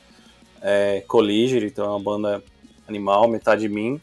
É, também fazendo um jabazinho. Eu tô com uma banda nova aqui em São Paulo. É, tá muito ainda cedo, né? Mas é uma banda mais, mais emo, mais. Tipo, mais sussa mesmo. É, Chama-se In Slow Time. E tem um time bacana, o Fausto, que era do Dance of Days, tá no baixo, eu Pô, toco que foda. guitarra. Abraço, É, Faustinho. É, o Faustinho, que é, puta, outro cara muito foda, gente finíssima. Falando É, em Faustinho, ele ainda tem. sócio do podcast aqui também. Oi? Exato. O Fausto é praticamente sócio aqui do podcast. É, sempre já, aqui. já aproveitando, aproveitando a deixa do Fausto, falar do Radical Karma, que é uma banda que eu gosto Puta, pra cacete, maravilhosa. assim, nossa, maravilhosos. mano. É, Aliás, o Faustinho é uma referência pra mim no baixo também. é, o cara toca pra caralho, gente fina, puta, o moleque é foda. E aí a gente tá com essa banda nova, ainda não tem nada, mais pra frente a gente pensa em lançar alguma coisa, mas também, enfim, tá, tá só começando, é mais um projeto meu. É, e aí a gente falou já, né, das bandas, que eu acho que merecem destaque, né, porque estão no corre aí. E é isso, Gil. Ah, os meninos do Bullet Bane também merecem todo, acho todo o apoio. Os caras são muito bons, cara, eu gosto muito deles. A banda tá foda, o vocal novo que entrou, achei bem foda. Achei que mudou bem a cara da banda e de uma maneira boa. Outra banda também, os camaradas do Untrue Reason, que os moleques são muito Boa. zica. Porra, e entrou agora o vocal novo, o Thiago, cara. Tá, tá incrível, assim. O timbre de vocal dele, eu falei, era o timbre que eu queria ter pra minha vida, assim, também. Os caras, mano, os caras que sabem cantar, sabe? Dá inveja. Uhum. Mas eu acho que é isso, cara. É, Livros, sei lá, leiam todos. Sempre. Livro é sempre é importante. Boa. E você, menino Vinícius? Opa, desculpa, mano, pode Não, falar. não, que, não, não, eu tava, tava olhando aqui pras coisas aqui, ver se eu indicava alguma coisa. Se quiser puxar alguma coisa do Spotify aí também, pode é, dar aquela coladinha. aqui, ver se vou dar uma colada aqui. Nossa. É, eu vou ter que colar também. É, eu, eu tá sempre colo, ixi. Cara, tem uma dica de. Não sei se vocês gostam de. Eu sou meio maluco do café e da pizza, né? Eu gosto de fazer café e fazer pizza bastante, né? E, inclusive o Gabriel, é, a esposa dele chama Karina. Eles têm uma, uma, uma padaria artesanal americana. É, já é uma recomendação chamada Viva Bakery. É uma das se não uma das melhores ou mais criativas é, bakeries aqui de padarias artesanais do Brasil. Os caras estão num nível muito foda. É, assim, tem gente de São Paulo indo direto lá, assim, pra você ter uma noção do nível dos caras. Então, se você mora na região de Americana, Campinas ou São Paulo, procura aí no Insta, é arroba Viva Bakery, Viva V-I-V-A. É um puta pico legal pra ir, muito clima. Sempre tem uma puta trilha sonora que a Karina faz a curadoria e né, sempre naquela pegada Massa. anos 80 tal, ela, ela é muito foda. E tem um café foda. E aí aqui em São Paulo também queria dar um salve pro é, a galera do Homeless Bear, que tem do, do Estevam, né, o Romero, que é do Desalmado, que também é uma banda foda. Sim. E Homeless Bear é, uma- é um pico que é junto com o Fairly Mob, né? Então a galera conhece o estúdio, mas não conhece o café, né? Eu comecei pelo café, depois eu fui pro estúdio. Então é um puta do estúdio, inclusive a gente tá tentando fazer alguma coisa lá, que é um, um espaço da hora pra caralho, bem é, intimista, assim, e, e tem um café da hora. É isso aí. Minha recomendação já foi, foi feita com comida. É muito bom. Eu queria dar uma última recomendação de som, que na verdade é um bagulho que eu tô ouvindo lá. tem uns dois meses e eu não consigo parar de ouvir essa porra aqui. É o disco novo do The Weeknd, mano. Tá maravilhoso muito esse bom. Nossa, bagulho. sim, mano. A gente já falou aqui outros, Cara, outras esse vezes. Down, F, Tá. Down FM tá, tá um negócio incrível, porque assim, você começa a ouvir, você termina de ouvir, ele vira, você vira um loop eterno ali, cara, que o negócio tá incrível. Tem umas referências de, sei lá, das, das produções do Quincy Jones, tipo anos 70, anos 80, tem coisa de, ah, óbvio, Michael Jackson, tem referência de. eh, de coisa mais eletrônica, do tipo Daft Punk, eh, tem coisa do Kraftwerk. Mano, Sim, é, né? tipo, é, é muita referência foda num disco muito foda, muito bem feito. Eu nunca tinha ouvido esse cara, pra falar a verdade, nunca tinha parado pra ouvir. Aí o Gila, do, do Metade, é, virou pra mim, mandou pra gente na, da banda, falou, mano, ouve isso aqui e tal. Eu falei, ah, tava querendo ouvir alguma coisa nova, eu falei, vou colocar isso aqui. A hora que eu ouvi, eu falei, malandro! Bateu muito, assim. Por favor, ouçam, o negócio é, é bom mesmo, cara, é um divisor de águas, esse disco. Boa. Muito bom. Pô, e abraço aí pro, pro Gila e pro Renan, mano. Os caras, gente finíssima, queridíssimos. Ah, eles mandaram, o Gila falou, "Ô, manda um beijo pros caras lá, viu? Não esquece. Falei, tá bom, Pô. então, ó, beijo do Pô, Gila aí, beijo outro, do outro gordo. pra eles Ô, aí. Esses caras são, são Eu tô sensacionais, né? tentando lembrar. Eu tô tentando lembrar qual deles que na hora de indicar, eu vou indicar pizzaria perto de casa também. Puta, eu, mano, não- eu acho, eu acho que foi o Eu acho que Gila. foi Eu o acho que Gila foi o também, Gila. né? bem provável. Mas assim, o Gila e o Renan são dois meninos que indicariam boas comidas, viu? Porque os meninos gostam de comer bastante. Aliás, todo mundo gosta de comer, né? Sim, sim. Sim, mano. Mas eles manjam muito, cara. Os caras, tipo, são, são assim, apreciadores e, e bons críticos, assim, eu diria. Massa. Muito bom. Deveriam ser pagos por isso. E você, Vini? Cara, eu tô. Começar por podcast. Saiu mês passado, que é dois episódios especiais lá no. No Podcastinadores sobre a, os filmes do Harry Potter, né? A saga Harry Potter. Então é um podcast que eu super indico. Eu tava ouvindo, inclusive, hoje o, o segundo episódio, né? Da, da saga e tal. É, eu gosto muito de ouvir o podcast lá. Tem o Fernando Caruso, aquele cara que é Da hora. era humorista, é humorista stand-up, né? Era- é, ator lá na Globo, no Zorra e tal. E, cara, eu acho ele muito genial e ele é um cara muito inteligente e ele é muito, muito nerd, cara. Coisa que jamais eu ia imaginar, tá ligado? Então, é, e é muito engraçado de ouvir o podcast dele. Já me fez companhia em várias madrugadas de insônia, hein? É, ainda nessa pegada de podcast, tem, tem sempre o jogo velho, cara. Se depender do jogo velho. O jogo velho, Medo e Delírio em Bra- Brasília, se Delírio em depender de mim, eu. Esse é foda. eu falo. Esse é muito foda. Eu falo todo episódio se depender. Então, né? Menção rosa pra esses dois, pra não dizer que eu indiquei de novo, apesar de que eu acabei de indicar, né? Mas é muito bom. Cara, eu tô ouvindo muito. É o. Putz, deixa eu. Deixa eu colar aqui. O She's So Un- Unusual. Cindy Lauper? É o. Cara, é exatamente, da Cindy Lauper, exatamente. Ótimo disco. Eu tenho ouvido muito Cindy Lauper esses dias. Porque, eu, cara, eu vi um vídeo, alguém né, nos YouTube da vida pegou a faixa de Girls Just Wanna Have Fun e isolou só o vocal dela. E eu fiquei. é incrível, cara. Não, é é incrível. você é louco. É incrível. E daí eu falei, vou estudar muito essa discografia dessa guria, porque eu acho as melodias vocais delas incríveis, assim, cara, muito incrível. E é uma parada que eu quero ter como referência, tá ligado? Porque eu acho muito foda, muito foda, muito foda. Então eu tô ouvindo bastante esse, esse disco. Falando só em Cindy. Lauper, esses dias atrás eu vi um- alguma, alguma gravação de um show que ela fez, tipo um pocket show em algum lugar. Deve ter sido em É. 2018, 2019, 2020, alguma coisa assim.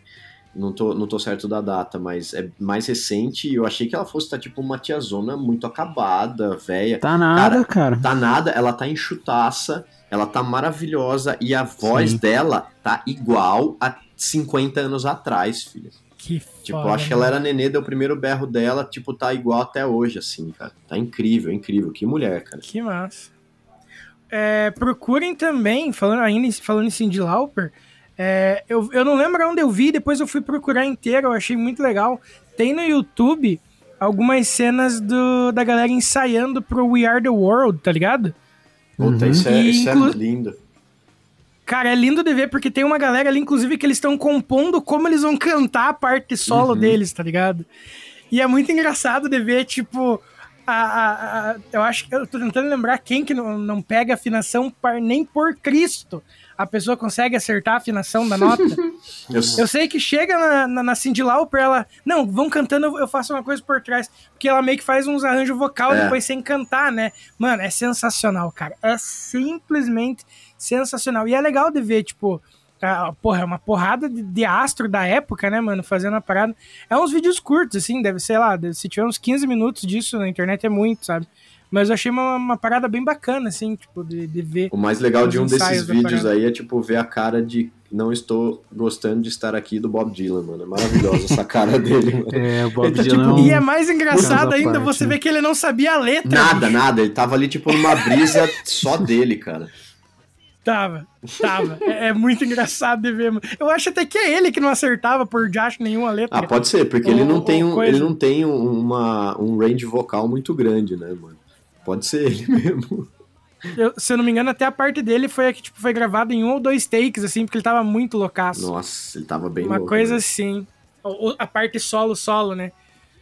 Outro cara que eu curto pra caramba por causa da, do solo nessa música em específico é o mano do I'm born in USA. Ah, o é Bruce dele. Springsteen. Bruce Springsteen. Isso! É, a gente gosta A- bastante. A, a voz dele é muito É, Eu foda. gosto foda, bastante, especialmente The Boss. a, a sonoridade da Telecaster dele. Até se, eu- se ainda dá tempo, eu tenho uma, uma, uma- um adendo. lá, manda bala. A gente não falou de, de equipe, de nada assim, mas é, uma das coisas que foram intencionais na, na banda, e acho que também por conta da experiência, hoje a gente não usa mais guitarra de, com captador ativo, né? Nada. As guitarras são todas captador passivo, no máximo a gente usa um tube screamer para dar um, um pushzinho, né? Uma empurradinha no, no sinal e um pouquinho só de, de drive, mas né, nada de distorção em si, só um pouquinho de drive faz mais com volume, porque também a gente aprendeu a gostar desse som mais clean, assim, né? Então você vê que a gente Sim. usa bastante é, a afinação da banda em ré tradicional, não tem drop, não tem né, na- nenhum segredo, a gente fala pô, bem abertamente, então afinação ré padrão, para os caras que vão ouvir e curtem tocar. A gente usou uma Gibson, duas Gibson Custom e duas Telecaster para gravar, e mas também nada de segredo assim. É, foi um, um ampli, foi um, um ampli legal, um, um Bogner Bogner, bem foda. e praticamente não teve nada de, de reamp, de é, a gente tentou também uma coisa que a gente não comentou, mas assim batera também não teve nada de trigger, foi tudo o som da batera, é, o som da voz. Então a gente usou o mínimo de efeito possível para deixar é, a, né, so- a sonoridade viesse de forma orgânica. E aí a escolha também né, das guitarras e, e dos pedais que a gente tem, assim, é tudo também nessa pegada, né? A gente já usou há muito tempo afinação dropada, afinada em Lá, em Si, drop, e tipo, pô, cara, a gente falou, não, vamos fazer a afinação tradicional, vamos explorar bastante esse lance das oitavas, de, dos acordes abertos, e, e acho que trouxe um, um, um, um sei lá, um pontinho de, de diferencial, assim, Uhum. pra, pra gente, assim, eu acho que é um lance Sonoridade mais complexa, assim, ficou É. mais, mais legal. Até como referência rápida, assim, eu cito muito o Fernando, acho que é Zambelli, se eu não me engano, que era da- do Garage Fuzz, né? Agora ele saiu. Mas o Fernando Uhum. do Garage Fuzz sempre foi um, um guita que eu me espelhava, assim. O cara sempre com uma cabeça Marshall, né? Um JC 1900, uma caixa 4 de 12 e uma Gibson SG. Mais nada. E era um puta som, cara. Então a gente falou, cara, menos é mais. Então vamos fazer um, um lance direto, praticamente só guita e, e ampli, né? Só um, um drivezinho ali empurrando. E mais nada, cara. Então realmente acho que acho que deu uma diferenciada, assim, a gente realmente foi na contramão, assim, né? As bandas, você vê muita banda de gente, os nego gravando com sete, gui- sete cordas, oito cordas. A gente falou, não, não, a gente vai voltar para trás. A gente voltou para afinaçãozinha ré ali, padrão, os acordão aberto. Então acho que isso foi uma das coisas que a gente fez de forma muito consciente, assim. Então acho que eu acho que dá uma um gás assim, né, no, no nossa sonoridade. Eu, eu ainda sou apaixonado pelo drop, cara. Eu, eu, eu não consigo, assim. Tipo, eu. Assim, violão não, não suporto dropado, Deus o Aham. livre. Mas na guitarra eu ainda sou muito. Eu sou, eu sou muito apaixonado pelo som do tom, dom, dom, do abafado no, no drop, tá Aham. ligado? Não consigo. Ah, mas massa, mano, massa, É. muito massa. Da hora, demorou. Ô, falando em efeito, eu vou indicar a próxima banda e eu já vou justificar o porquê que tem a ver com efeito. É porque eu tô, eu tô ouvindo muito. É, é, a, é a minha, a minha santíssima trindade dos últimos dias. É o, o The Story So Far, The Wonder Years e Knuckle Puck. É a minha, minha trinca sagrada recentemente. E eu Nossa. tava estudando um pouco isso que você tava falando, das paradas, do, do som deles e tal. E eu fiquei muito puto, muito puto, que eu vi que na pré-venda do, do 2020, Uhum. é, que foi o álbum de 2020 deles, se eu não tô enganado, 2021. Enfim, é, os dois guitarras fizeram um pedal, tipo assim, com as foda. sonoridades do disco, tá Uhum. ligado? Tipo assim, ó, a gente basicamente usa esse tipo de som, só que em lugar nenhum a gente conseguia isso num pedal. E daí eles fizeram um, um pedal chamado 2020, que teve pouquíssima tiragem, Uhum. E só conseguia quem conseguisse pegar na pré-venda também, porque era só sobre encomenda. Eu fiquei tão triste, mano, porque o timbre era tão bonito daquela Uhum. parada. Que doido. Mas enfim. que da hora. Aí fica, fica a indicação dessas três bandas aí. E quem se interessar, procura aí pelo, pelo pedal, é 20 barra 20, né? Massa. Do, do Knuckle Puck, que foi o, o pedal que eles usaram pra gravar o álbum de 2020 inteiro. Massa. Ai, coisa mais linda. Mas enfim. Sigam em Tree Hill, mais atrasado que o Luiz, obviamente, que nessa altura do campeonato já deve ter terminado. Eu estaquei na terceira temporada. Não, pô, tô na sétima temporada só. Só? Luiz, você come- eu- você- quando você começou, eu tava iniciando a terceira. Acontece, cara. E eu ainda acontece. tô na terceira. Eu me... Luiz, tá tudo bem? Talvez Você eu, quer conversar? Talvez eu tenha me empolgado. Você tá Talvez. muito sozinho, Luiz? Muito tempo ocioso. Você precisa de amigos? Podemos ser amigos.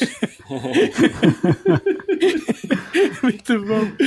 Ah, e, cara, eu acho que das minhas indicações é meio que isso. Cindy Lauper, a minha trinca e os dois e os, e os podcasts aí. E você, Luizera? Cara, como você falou da Cindy Lauper, eu vou aproveitar pra recomendar a biografia dela. Cindy Lauper, minha história, que foi lançada pela Belas Letras. Eu li, ó, acho que eu li no final do ano passado. É muito, muito legal, assim.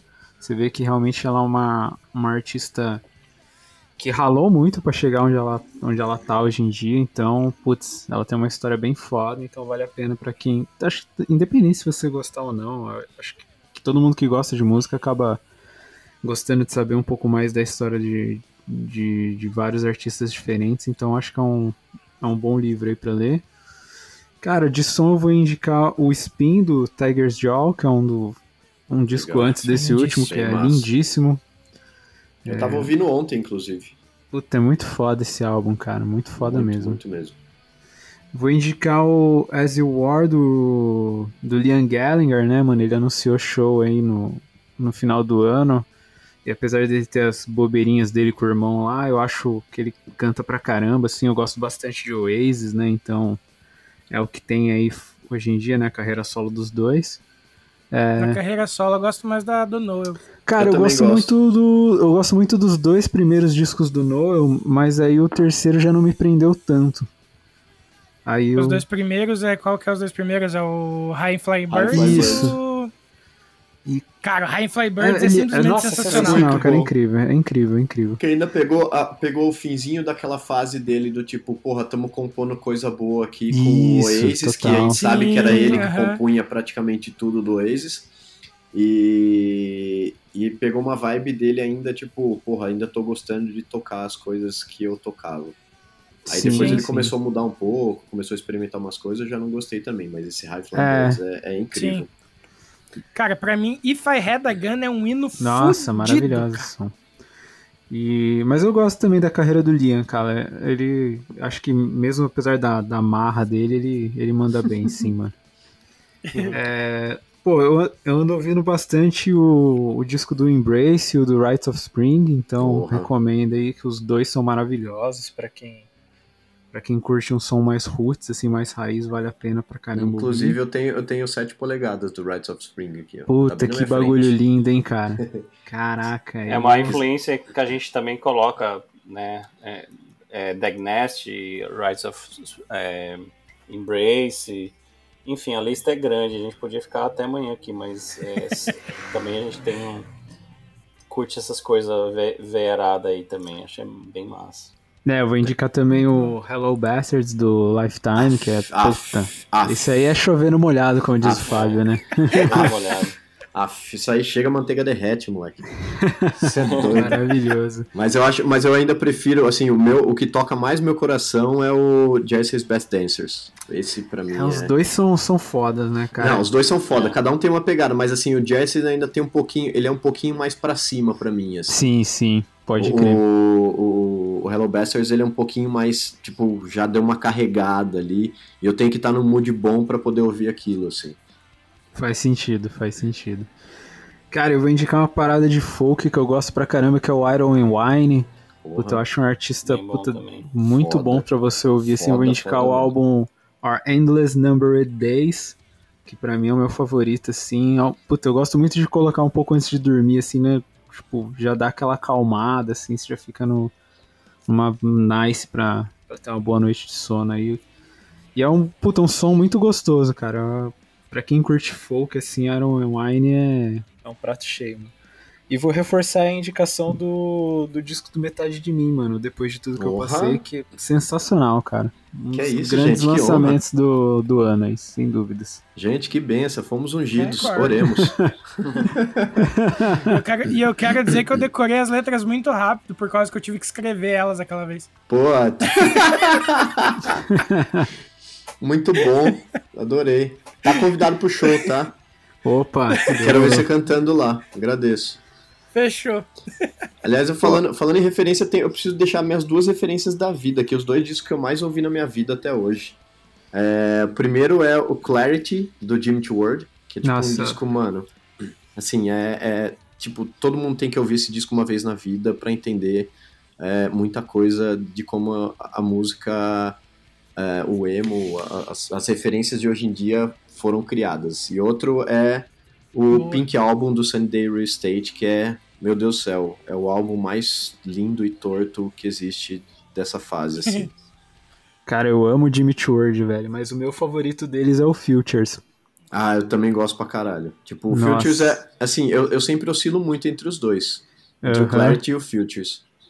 A hora que Nossa. bate o 23 ali na cabeça, o Polaris, mano, eu já inverto É- é a polaridade foda. de casa aqui, ó. É que Jimmy Ward é uma, é uma banda difícil de você escolher um disco favorito, né, cara? Que é uma discografia puta que pariu, né? Perfeita ali. É. Mas pra mim vai, vai até o Invented só. Tipo, do Invented pra frente eu já não consigo ter muito mais apreço pelas coisas. Sério, Invented, cara? tipo, é, o Invented ainda dá um. Assim, ainda tem um chameguinho, assim, tipo, ah, tem alguma coisa legal, assim. É, mas dali pra trás não dá. O Damage ainda foi legal. É, tem produção, acho que foi do Vug Beach. O, o Vug Beach é o, o, o. Nossa! O cara do. Mano, esqueci o nome dele. O cara que produziu o Foo Fighters lá. É o mesmo produtor. Butch Vig? Butch Vig, isso. Bug É. Beat, mano. Onde eu Bug? Beat. Bug Beat. Tá vendo, mano? A, a- a idade chegou, é uma bosta. Eu tô ligado. Até o, É, tem- eu tenho e tem a os CDs do, ainda. do Dimitri Ward até o, até o. O Damage aqui em casa. Ah, da hora. Porra, massa. Já, já gostei de você. Pessoa muito boa, ó. Vou, vou recomendar na, na minha festa de aniversário. É uma das coleçõezinhas do coração que tem aqui, mano. Maravilhoso. Que ser humano. Bom, e acho que da minha parte é isso também. Cara, eu, é, eu, eu não costumo muito indicar filme, mas é, eu assisti no último final de semana o The Batman, que tá o filme do momento, e eu gostei bastante. Indico aí pra quem tá meio duvidoso de assistir, vai no cinema, assiste lá que o filme tá massa. Só comentaram pra mim que tem que fazer xixi no meio do filme, porque senão sai com a bexiga muito cheia, que é esquema Senhor dos Anéis, né? Tipo, horas de filme. É, acho que é duas, é quase três horas, cara, umas duas horas e cinquenta e pouco. Eu quero assistir, não assisti ainda não. Vale a pena, Vale vale a pena, filmaço. Bom, mas acho que de dica é isso. E a gente vai chegando aqui pros finalmente. É, eu queria primeiramente agradecer aí o, o, o Gil e o Marcel, manos. Muito obrigado aí por colarem com a gente, cara. Foi- O bate-papo foi sensacional. Obrigado pelo tempo. Pô, parabéns pelo disco aí, o disco tá muito foda aí. Recomendo pra todo mundo que tá Tá ouvindo o o podcast aí, dá o play no disco da Nothing Between, que vocês não vão se arrepender, principalmente pra quem curte hardcore e melódico, aí um pouco de post-hardcore, vai, cara, vai adorar o disco, com certeza. E, mano, Valeu. a casa é de vocês, sempre que precisarem aí, tamo aí, podem contar com a gente e fiquem à Valeu. vontade aí pra, pra dar qualquer recado aí que vocês queiram. Ah, aproveitar então, pô, agradecer, claro, a oportunidade aí, o papo fluiu muito rápido. Acabei de olhar o timer aqui, 1h43. Nossa, é verdade, mano. foi, foi tipo assim, quando o papo é bom, você vê que o papo é bom quando você não vê a hora passar, né? Então foi, foi bem essa- essa Exatamente. pegada. É, a gente falando do que gosta também, né? Ajuda, né? E. e, Cara, é, teve uma galera que perguntou das letras. É, para quem quiser ver as letras já no Bandcamp, já tem as letras. É, a gente, no nosso na bio do Insta tem todos os links, é mais fácil do que eu ficar falando aqui. É só vai no, no Insta, é Nothing Between Band, e lá já tem as letras. E aí nos outros serviços aos poucos vai subindo, porque a gente usa essas plataformas que mandam, né? E aí tem, tem plataforma que demora para subir as letras, que eu fiz o esqueminha é, das letras sincronizadas e tal, então rolou um cuidado dessa parte aí também. Então logo Boa. menos as letras vão estar lá. É, e é isso, cara. Quem quiser também entrar em contato com a banda, num, numa forma mais tradicional, além do Insta, tem o e-mail, também é nothingbetweenband.gmail.com. É, fora isso, tem o Bandcamp. Quem quiser comprar também, a gente viu que vi- teve umas vendas que a gente fez para uns gringos, assim, tipo, ficamos Que bem massa. Caraca, felizes, assim, uma galera de fora tá comprando o álbum, tipo, apoiando a banda. É, eu O que é legal de um- comprar o álbum é que, tipo, você pega a, a- o arquivo cheio, né? Você vai pegar É. em WAV ou FLAC, Ah, um bacana. Formatos. É, e Ok. aí, aproveitando a, a deixa do Gil, do, do FLAC, né? Galera que curte áudio mais de alta qualidade, a gente também teve esse cuidado. Inclusive a nossa Master, ela é de. Enfim, a gente fez uma, uma versão com maior resolução para estar em serviço como o Tidal. Aí lá no Tidal tem Master, então quem curte mesmo áudio tem né, os nerds do áudio também, né? Até agradecimento pro meu, nosso amigo lá, o Rafael Rafa, Balarim, lá de, lá de. Pira, que deu toda a assessoria de pô, grava em tantos bits e tanta compressão e não sei o quê. E, e a galera, tipo, quem gosta de áudio fala, meu, a gente fez questão de. fez uma nova master para essa é, alta resolução, então quem curte vai no Tidal, que tem a versão master, que a gente subiu lá em alta resolução. E que mais, cara? É isso. Então, agradecer todo mundo que já entrou em contato, tipo o Eric também, o Tedesco, que é, é o Tedesco Media, né? A nossa abraço, assessoria Eric. aí também. O Tedesco é, putz, eu a gente conhece ele desde sempre também, um moleque muito firmeza. Então, queria também agradecer ele também pela, pela força. ele que fez a ponte, né? Não poderia deixar de agradecer. O Sim. Ney, que é nosso amigo lá de Pira, que também meio que ajudou a gente a construir a banda. Na verdade, se não fosse o Ney, a banda não existiria. Ney, obrigado. É. e, claro, também todo mundo, né? Nossas famílias que, que ah, sempre nos apoiam aí. E é isso, o treinador, é a torcida. E, é, Me manda esse áudio, por favor, mano. Eu preciso disso pra minha vida. Ai, mano. Por favor. Nunca É isso te pedi aí. nada hoje, cara. Nunca te pedi nada hoje. é isso aí, meu. Então, obrigado também vocês aí, rapaziada. Luizeiro Que e tudo isso, mais. imagina. É, foi Não, massa o papo e a gente tá à disposição também, cara. Tamo aí, a casa é de vocês também, que a gente puder ajudar. Vamos divulgar o podcast o máximo possível. E, e é isso aí. Eu preciso falar que o papo foi tão da hora que, mano, eu tô aqui acordado ainda. Ele até perdeu a hora. Isso ele é bem até perdeu real. a hora do sono, cara. Ele ficou, mano, até que horas que vai? Eu falei, calma, velho, vamos trocar ideia com os caras, mano. Ele já Esse tá. porque assim, deixa eu já Ele já explicar. tava pô. puto, já tava com a meia no pé, já pronto pra danar. Eu tava com a cirola já em posição, mano. É isso. Mas ó, é porque eu, eu acordo muito cedo, tipo, eu pedalo muito cedo. Amanhã eu vou acordar 15 pras 4 da manhã, 3h45 eu tô em pé. porra, cara. Caraca, Caraca, mano. É, e aí, tá, assim, pra poder fazer render o treino e, tipo, conseguir pedalar o tanto que eu preciso e voltar pra poder trampar e tocar minhas coisas Tá durante o certo, dia, tem que pô. ser isso, cara. Certíssimo. Mas assim, eu tô, tô chocado que eu tô acordado até agora e eu tô, tipo, a milhão aqui. Tá maravilhoso o papo, vocês são demais. Valeu Pô, por tudo mesmo aí, galera. Obrigado, foi muito Pô, a da gente hora, que cara. agradece. Tamo junto. Foda. Valeu pela honra. Demorou. E agradecer ao meu grande amigo dos cabelos de shampoo aqui, é o Vinícius, né, cara? Vini, valeuzão de novo, como sempre. Ah, tamo junto mais uma vez, de novo, forever nesse negócio aqui, porque é muito bom, cara, é muito divertido gravar, que nem eu falei, a melhor parte da, da semana são as gravações, Sim. então, porra, eu, que- só, eu que agradeço, mano, só, só até agradecer. E obrigado a todo mundo aí que tá, tá sempre ouvindo a gente aí, a audiência, a parceria, a amizade de vocês é algo imprescindível, de extrema importância aqui pro podcast também. E para quem quiser trocar uma ideia com a gente mais diretamente, tem o nosso grupo no Telegram lá, tem o, link na- tem o linkzinho na bio, é só colar. E Vinícius, onde o pessoal escuta esse humilde podcast? Cara, vocês conseguem ouvir esse podcast no Spotify, no Deezer, no Google Podcast. É, eu acho que eu falei Google Podcast duas vezes, já não tenho certeza mais também. Mas enfim, no Spotify, no Deezer, no Google Podcast, no Breaker, no Castbox, no Radio Public e no seu agregador de podcasts favorito, ou no meu, que no caso é o Podcast Addict.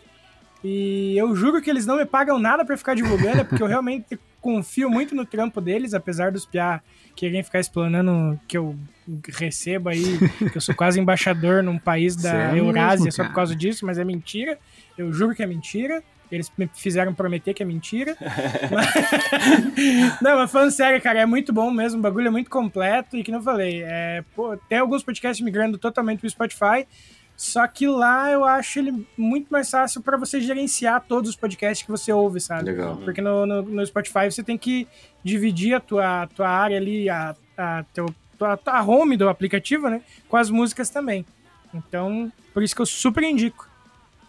E se tudo der certo daqui, sei lá, tempo, alguma, alguma divisa de tempo aí, aleatória, que a gente não sabe agora, a gente vai jogar num bingo, provavelmente, ou numa roleta, pra descobrir quanto tempo, mas a gente aparece na Twitch de novo. É, isso aí virou, tá virando lenda já, né? A gente nem tá dando mais data porque é melhor. né? Mas é que tá corrido, bicho. É, tá foda, tá foda.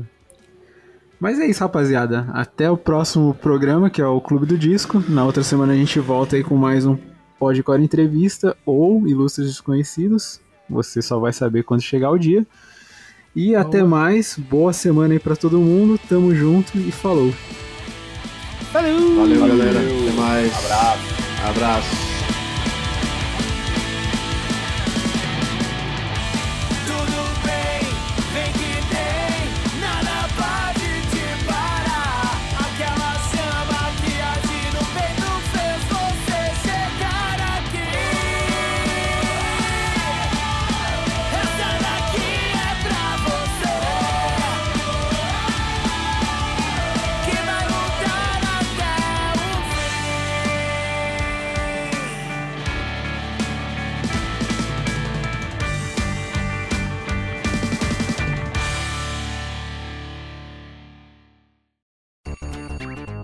E antes de terminar aqui, lembrem que se você tá afim de conhecer uma marca foda que apoia e vive o underground, é só colar no Insta e jogar na busca Use Refuse ou pular pro site www.userefuse.com.br e também conhecer uma loja zica de acessórios do mundo do rock e do mundo geek. Cola lá no arroba Armazém do Rock que é sucesso demais. Perde tempo não, falou!